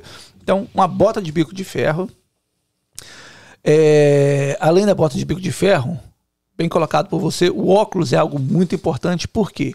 Ah, mas eu não trabalho com pistola de prego nem com serra. Cara, não importa o que você faz. Você chega num local de trabalho, aqui todo dia dá uma rajada de vento. Um vento que bate no chão, levanta uma poeira, vem no seu olho e machuca, causa um dano pro seu olho. E ele tá trabalhando num local que tem um monte. Ele não tá trabalhando com a, com a GAN de prego, mas o amigo dele, o companheiro dele, tá sentando o prego do lado dele. Exatamente. Então o que acontece? Você coloca a sua integridade em risco. Né? A companhia tem que obrigar isso daí. Por quê? Porque a pessoa se machucando, quem vai pagar a conta é o seguro da companhia. No próximo ano o seguro vai aumentar, entendeu? Então vai resultar em prejuízo para a empresa, para o trabalhador, para todo mundo no final das contas, né? É, o capacete é de altíssima importância na construção, por quê? Sempre há o risco de algo cair na sua cabeça. Não, eu trabalho fazendo telhado. Aí a lei diz que quando você trabalha com pistola de prego, que você prega o telhado, né? Quando você trabalha com pistola de prego também tem que ter o capacete. Então, é, sempre há o risco de algo bater na sua cabeça, de algo cair em cima da sua cabeça. Então, o básico ali da construção é bota de bico de ferro, óculos e capacete. Isso aí é o tempo todo a pessoa tem que usar. Vai trabalhar com altura? De novo, aí a pessoa tem que, tem que ter o cinto de segurança e estar conectado. Não é só ter o cinto de segurança. Cinto de segurança não dá asas. Tá? O que dá asas é o Red Bull. O cinto Isso de segurança não. Entendeu? Então o que te dá asa não é cinto de segurança. Isso não vai dar asa. E você precisa de estar conectado. Isso é muito importante. E ahn, qual a obrigação, qual o equipamento que o funcionário ah, tem que ter e qual a obrigação que o empregador tem que prover? Essa pergunta ela é muito interessante porque eu não sei quem lá no Brasil disse Bolsonaro. Que nos Estados Unidos o trabalhador tem que comprar todo equipamento de proteção individual. Isso não é verdade. Não é verdade. Tô rindo que eu lembrei, o cara falou um frio desse e o Bolsonaro não faz nada. é verdade. Então veja bem, não, não é verdade isso de que o, o funcionário compra tudo. A única coisa que o trabalhador tem que comprar aqui nos Estados Unidos é a bota. A bota o trabalhador compra. Todos os outros equipamentos de proteção individual a empresa fornece. Absolutamente tudo, menos a bota. A bota você compra a sua bota. Porque é um entendimento do Departamento de Trabalho que você pode usar a bota para ir numa festa, para ir na igreja. Eu não sei quem vai na festa de bota de bico de ferro de construção. Mas existe esse entendimento, então tudo bem. Mas aqui, aí se a pessoa for lá, o fiscal, chegar lá e o, o cara não tiver bota de bico de ferro, a, a empresa é multada? Sim, por- ser- sim, porque o supervisor ele tem que, tem que ter certeza, make sure que todo trabalhador está seguindo as regras de segurança. E isso é trabalho do supervisor, supervisionar a segurança. E aí isso é só pra construção civil. Bico Sempre- de ferro. Sempre que houver o risco de algo cair no seu pé, é requerido bico de ferro. né? Então, tipo, eu trabalho numa indústria. Você faz o que lá? A gente trabalha, sei lá, montando qualquer coisa lá. Tem um risco de algo cair no pé? Tem, então tem que ter o bico de ferro. Praticamente tudo, né? É, se não tiver o risco, aí não precisa. Se você conseguir provar para o inspetor que não, não tem risco de nada cair no meu pé, tudo bem. Entendeu? Entendi. Então, é, outra coisa. Dá um exemplozinho aí de eu tenho a minha companhia, tenho 10 pessoas trabalhando para mim, ou tenho 50 pessoas, tra... não vou pôr 10, assim que é é menor. E aí eu tô, tem tudo pro, pro funcionário. O funcionário caiu, porque ele tava lá, um inspetor passou, ele tava enganchado lá. Aí o cara, porra, eu tô precisando ir no banheiro, fazer um xixi, não sei o que, pô, voltou, tá subindo de novo, não sei onde é que você clipa o negócio, pô, caiu. Certo. Quem é responsável por isso? Bom, o seguinte, vai ser feita uma investigação. Por que, que ele caiu? É, primeiro, o cara tem treinamento? Tem treinamento. A empresa forneceu tudo e ele escorregou o pé na hora de subir na escada e caiu para trás. A culpa é de quem nisso daí? A empresa não tem culpa nisso daí. O funcionário escorregou. Não vai acontecer absolutamente, não vai ter nenhum tipo de multa por causa disso. Entendeu? Agora, se a escada estava trincada, a escada estava quebrada, vai ser feita uma inspeção minuciosa para descobrir né, o, o motivo daquele acidente. Descobrindo que foi uma falha do trabalhador uni- é, única e exclusivamente, que a companhia não tinha absolutamente é, controle sobre aquilo dali, a empresa não será multada. Eu conheço dois casos apenas, né, não é muito normal, mas eu conheço dois casos. É, um foi um brasileiro lá em Linfield, ele estava trabalhando na escada, ele subiu, quando chegou lá em cima, infelizmente ele desmaiou e apagou e caiu. Ele Morreu? tomava, morreu. Ele tomava um remédio controlado, ele tinha que tomar esse remédio na hora do almoço, meio-dia. E nesse dia, ele não levou o remédio. A irmã dele falou isso depois, né? Porque ele subiu, caiu e morreu. E todo mundo, gente, não, não tem como cair. O que aconteceu? Aí a irmã dele Falou. foi contar os remédios e o remédio do dia não tinha sido levado. Ela falou: olha, ele não tomou remédio. Se não tomar o remédio, a cada seis horas ele apaga. Ele tomou aqui o da manhã, seis horas da manhã e de meio-dia não foi tomado. E na que deu meio-dia, ele pum, apagou. Doideira, velho. Caiu, bateu de cabeça no chão, Uma, morreu. uma- uma outra pergunta que geralmente nem o trabalhador, nem provavelmente o patrão pode, pode controlar. A pessoa tá subindo numa escada ou tá trabalhando na obra e de repente passou um vento, um plywood, um madeirite, saiu voando e acertou na cabeça do cara. No meio da coluna do cara morreu ou, ou aconteceu um acidente. Quem é o culpado nisso daí? Como é, como é que funciona isso? Bom, é, de novo, vai ser feita a investigação para descobrir o que que, por que, que aquilo dali aconteceu. Entendeu? Vamos usar dois cenários aqui. Plaúde daquele voou, pegou nas costas do cara, jogou ele lá embaixo no chão. O cara tava sem cinto. Certo? Então, nós temos uma violação. Agora o cara tá de cinto, tá amarrado, aquilo pegou lá e estourou a coluna dele. Por que, que é, esse plaúde não estava fixado ali, não estava pregado? O amigo deixou cair. Certo. Por exemplo, trabalhar num dia como ontem. Ontem tava ventando bastante, tava um dia meio que perigoso. Se o dono da companhia falar assim, não, não trabalha hoje porque, quem sabe, né, com esse vento tem mais perigo. Aí Aí o pessoal ser... vai lá e faz o trabalho assim mesmo e acontece o acidente? Não, porque Não, acontece. não vai lá e faz, Ah, ou tipo assim, ou, ou o patrão vai e insiste. Tipo assim, não, Ah, vai trabalhar, hoje ah, é o patrão manda trabalhar. É. correto. Aí a responsabilidade é dele, podendo vir a ser indiciado criminalmente, nesse caso. Tá? Ele pode Porque ser. a condição do trabalho por causa do. Exatamente. A partir de 23, acho que a partir de 23 milhas por hora não é recomendado que se trabalhe. Mas aí, aconteceu lá que um amigo lá deixou cair lá o, um plaúde, pegou no pescoço do cara e quebrou o pescoço dele, por exemplo. A, a a empresa não tem um- o controle em cima disso daí, entendeu? Então, estando tudo correto no trabalho, no que compete à empresa, né? a empresa não tem como ser responsabilizada por uma falha de dois funcionários, ou no caso, na falha, na- por causa de uma falha de um funcionário, é, sendo que ela proveu, ela fez tudo que ela tinha para fazer e as condições estavam ok. Naquele momento ali a pessoa não teve força, caiu da mão dela ou bateu Eu- um vento na hora. Eu fui, eu já eu sempre trabalhei com peão e é muito comum em obra você tá passando e de repente um grita lá de cima, ei! Cai a ferramenta, cai um. Heads up. É, cai um- alguma coisa dali. e eu fico pensando, cara, um parafuso, às vezes quando você tá na obra, um parafuso que cai ali do quarto andar, cai, cai na sua frente igual um tijolo. Aham. Parece que é um tijolo que tá caindo. Se cair na sua cabeça, provavelmente vai, vai Sim. te dar um, um belo prejuízo. Sim. E eu fico imaginando, tipo, co- como é que a gente tá seguro no lugar desse aqui? Tá chovendo parafuso, o outro tá caindo de cima do andame. É, é praticamente um cenário de guerra, se não tem você ali. É. Veja bem, é, no- o que tá. o- vai ser, de novo, vai ser feita uma inspeção, uma investigação que está dentro do controle da empresa, o que a empresa fez para evitar e aconteceu de algum, mesmo que algum funcionário, por exemplo, caiu o parafuso. O parafuso caiu aqui de lado, aqui, pegou no pescoço da pessoa. Tava de capacete, né? Aconteceu lá de soltar da mão do cara. A empresa não tem como ser responsabilizada por isso. O seguro cobre tudo, tá? O seguro vai pagar de qualquer maneira. A gente está falando de multa da UXA. Agora, vamos supor que a pessoa estava sem capacete, pegou na cabeça dela por que, que estava sem capacete. Entendeu? Então, é, aí já vem para algo que a companhia poderia, a empresa poderia ter, ter feito para. O supervisor lá na obra garantir. Então, por isso que você tem que ter o supervisor lá, observando isso o tempo todo. O- Só que o supervisor, às vezes, ele está de um lado do prédio e o acidente acontece do outro lado, né? Então, ele tem que estar ali, o trabalho dele é, é, pelo menos tentar manter, a, tentar garantir a segurança no local de trabalho. Na Tem verdade, um número específico de pessoas, ah, de trabalhadores que precisa ter, tipo, você tem cinco trabalhadores, tem que ter um inspetor. Supervisor. Ou super- é, supervisor. Tem um número mínimo? Não, tendo um ou tendo 100, a lei não fala exatamente quanto, quanto quantas pessoas por supervisor, não. Entendi. E aqui, e vocês também fazem negócio de restaurante? Ah, Surf safe? não surf safe, mas tipo, é, tem quatro cadeiras, cinco cadeiras, precisa ter duas saídas de emergência. Não- Isso não tem nada a ver. Sim, porque, é, porque tem pessoas trabalhando ali. Aham. Sim.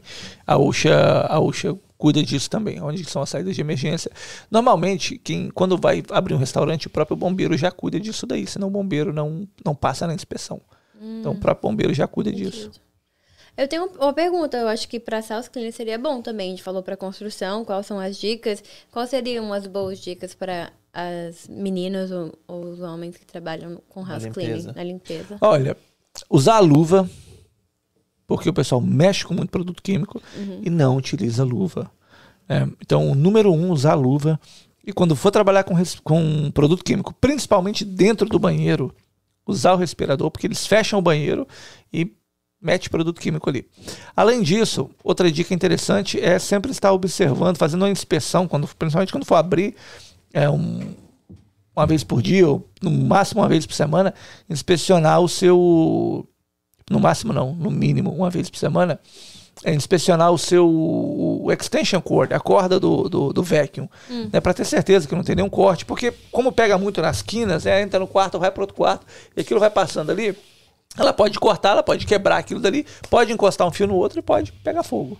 Eu dar um curto-circuito na casa. Eu já vi vários Ah, é. Ah, tá. assim. Só para a título de informação, é proibido usar o electrical tape, como é que fala isso? A fita isolante. É proibido usar fita isolante. Não pode usar fita isolante em locais de trabalho nos Estados Unidos. Então, por que que vende? Vende para você comprar e usar na sua casa. Quando você vai limpar a casa de alguém, você não está na sua casa, você está num local de trabalho. Ah, estou na casa da cliente. Você não está na casa da cliente, você está num local de trabalho. E em locais de trabalho é proibido usar é, electrical tape, a fita isolante. Veja bem, algumas house cleaners, elas não têm empresa. Outras têm empresa, mas não têm seguro nenhum. Então, se você chegar lá e colocar fogo no- na casa do cliente, quem vai pagar isso? Porque o seguro da casa não quer pagar.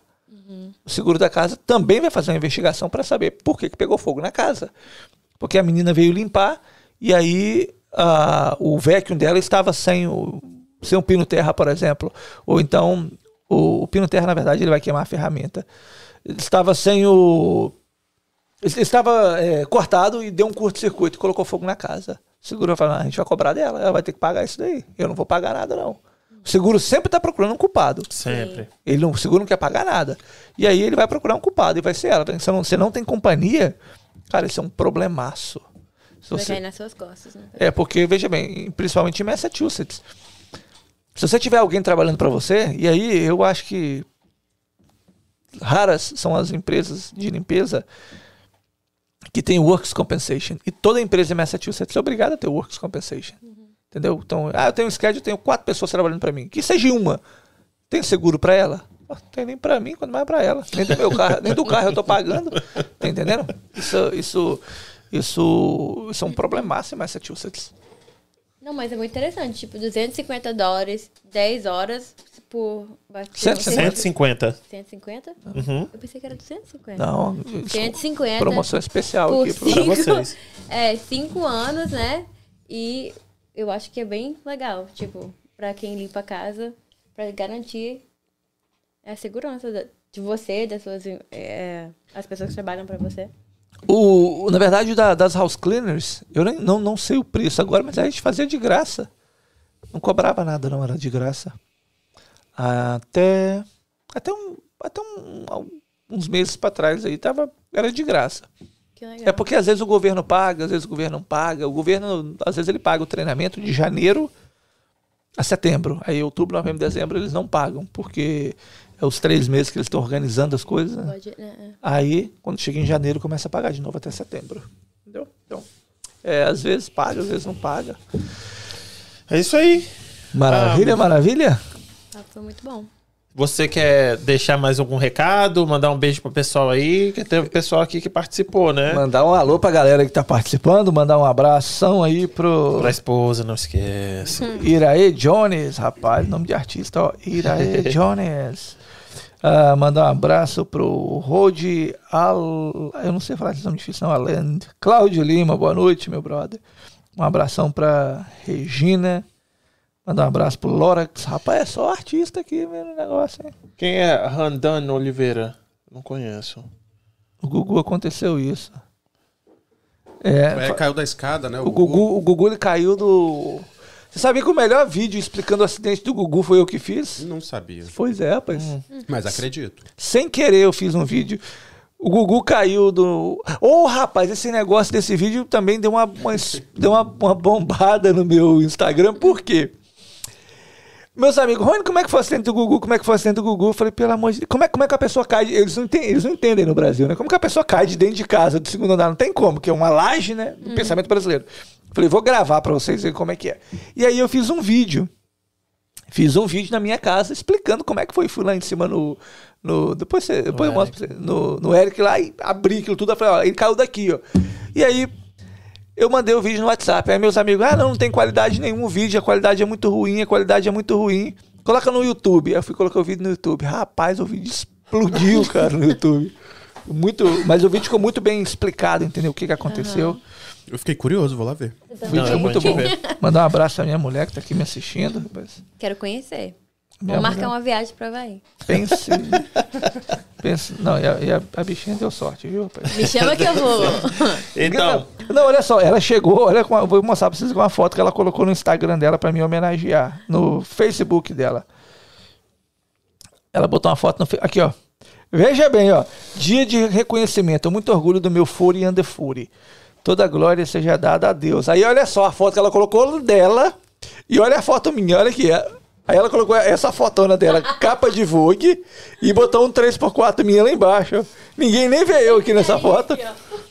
Ninguém nem veio nessa foto aqui, não, é?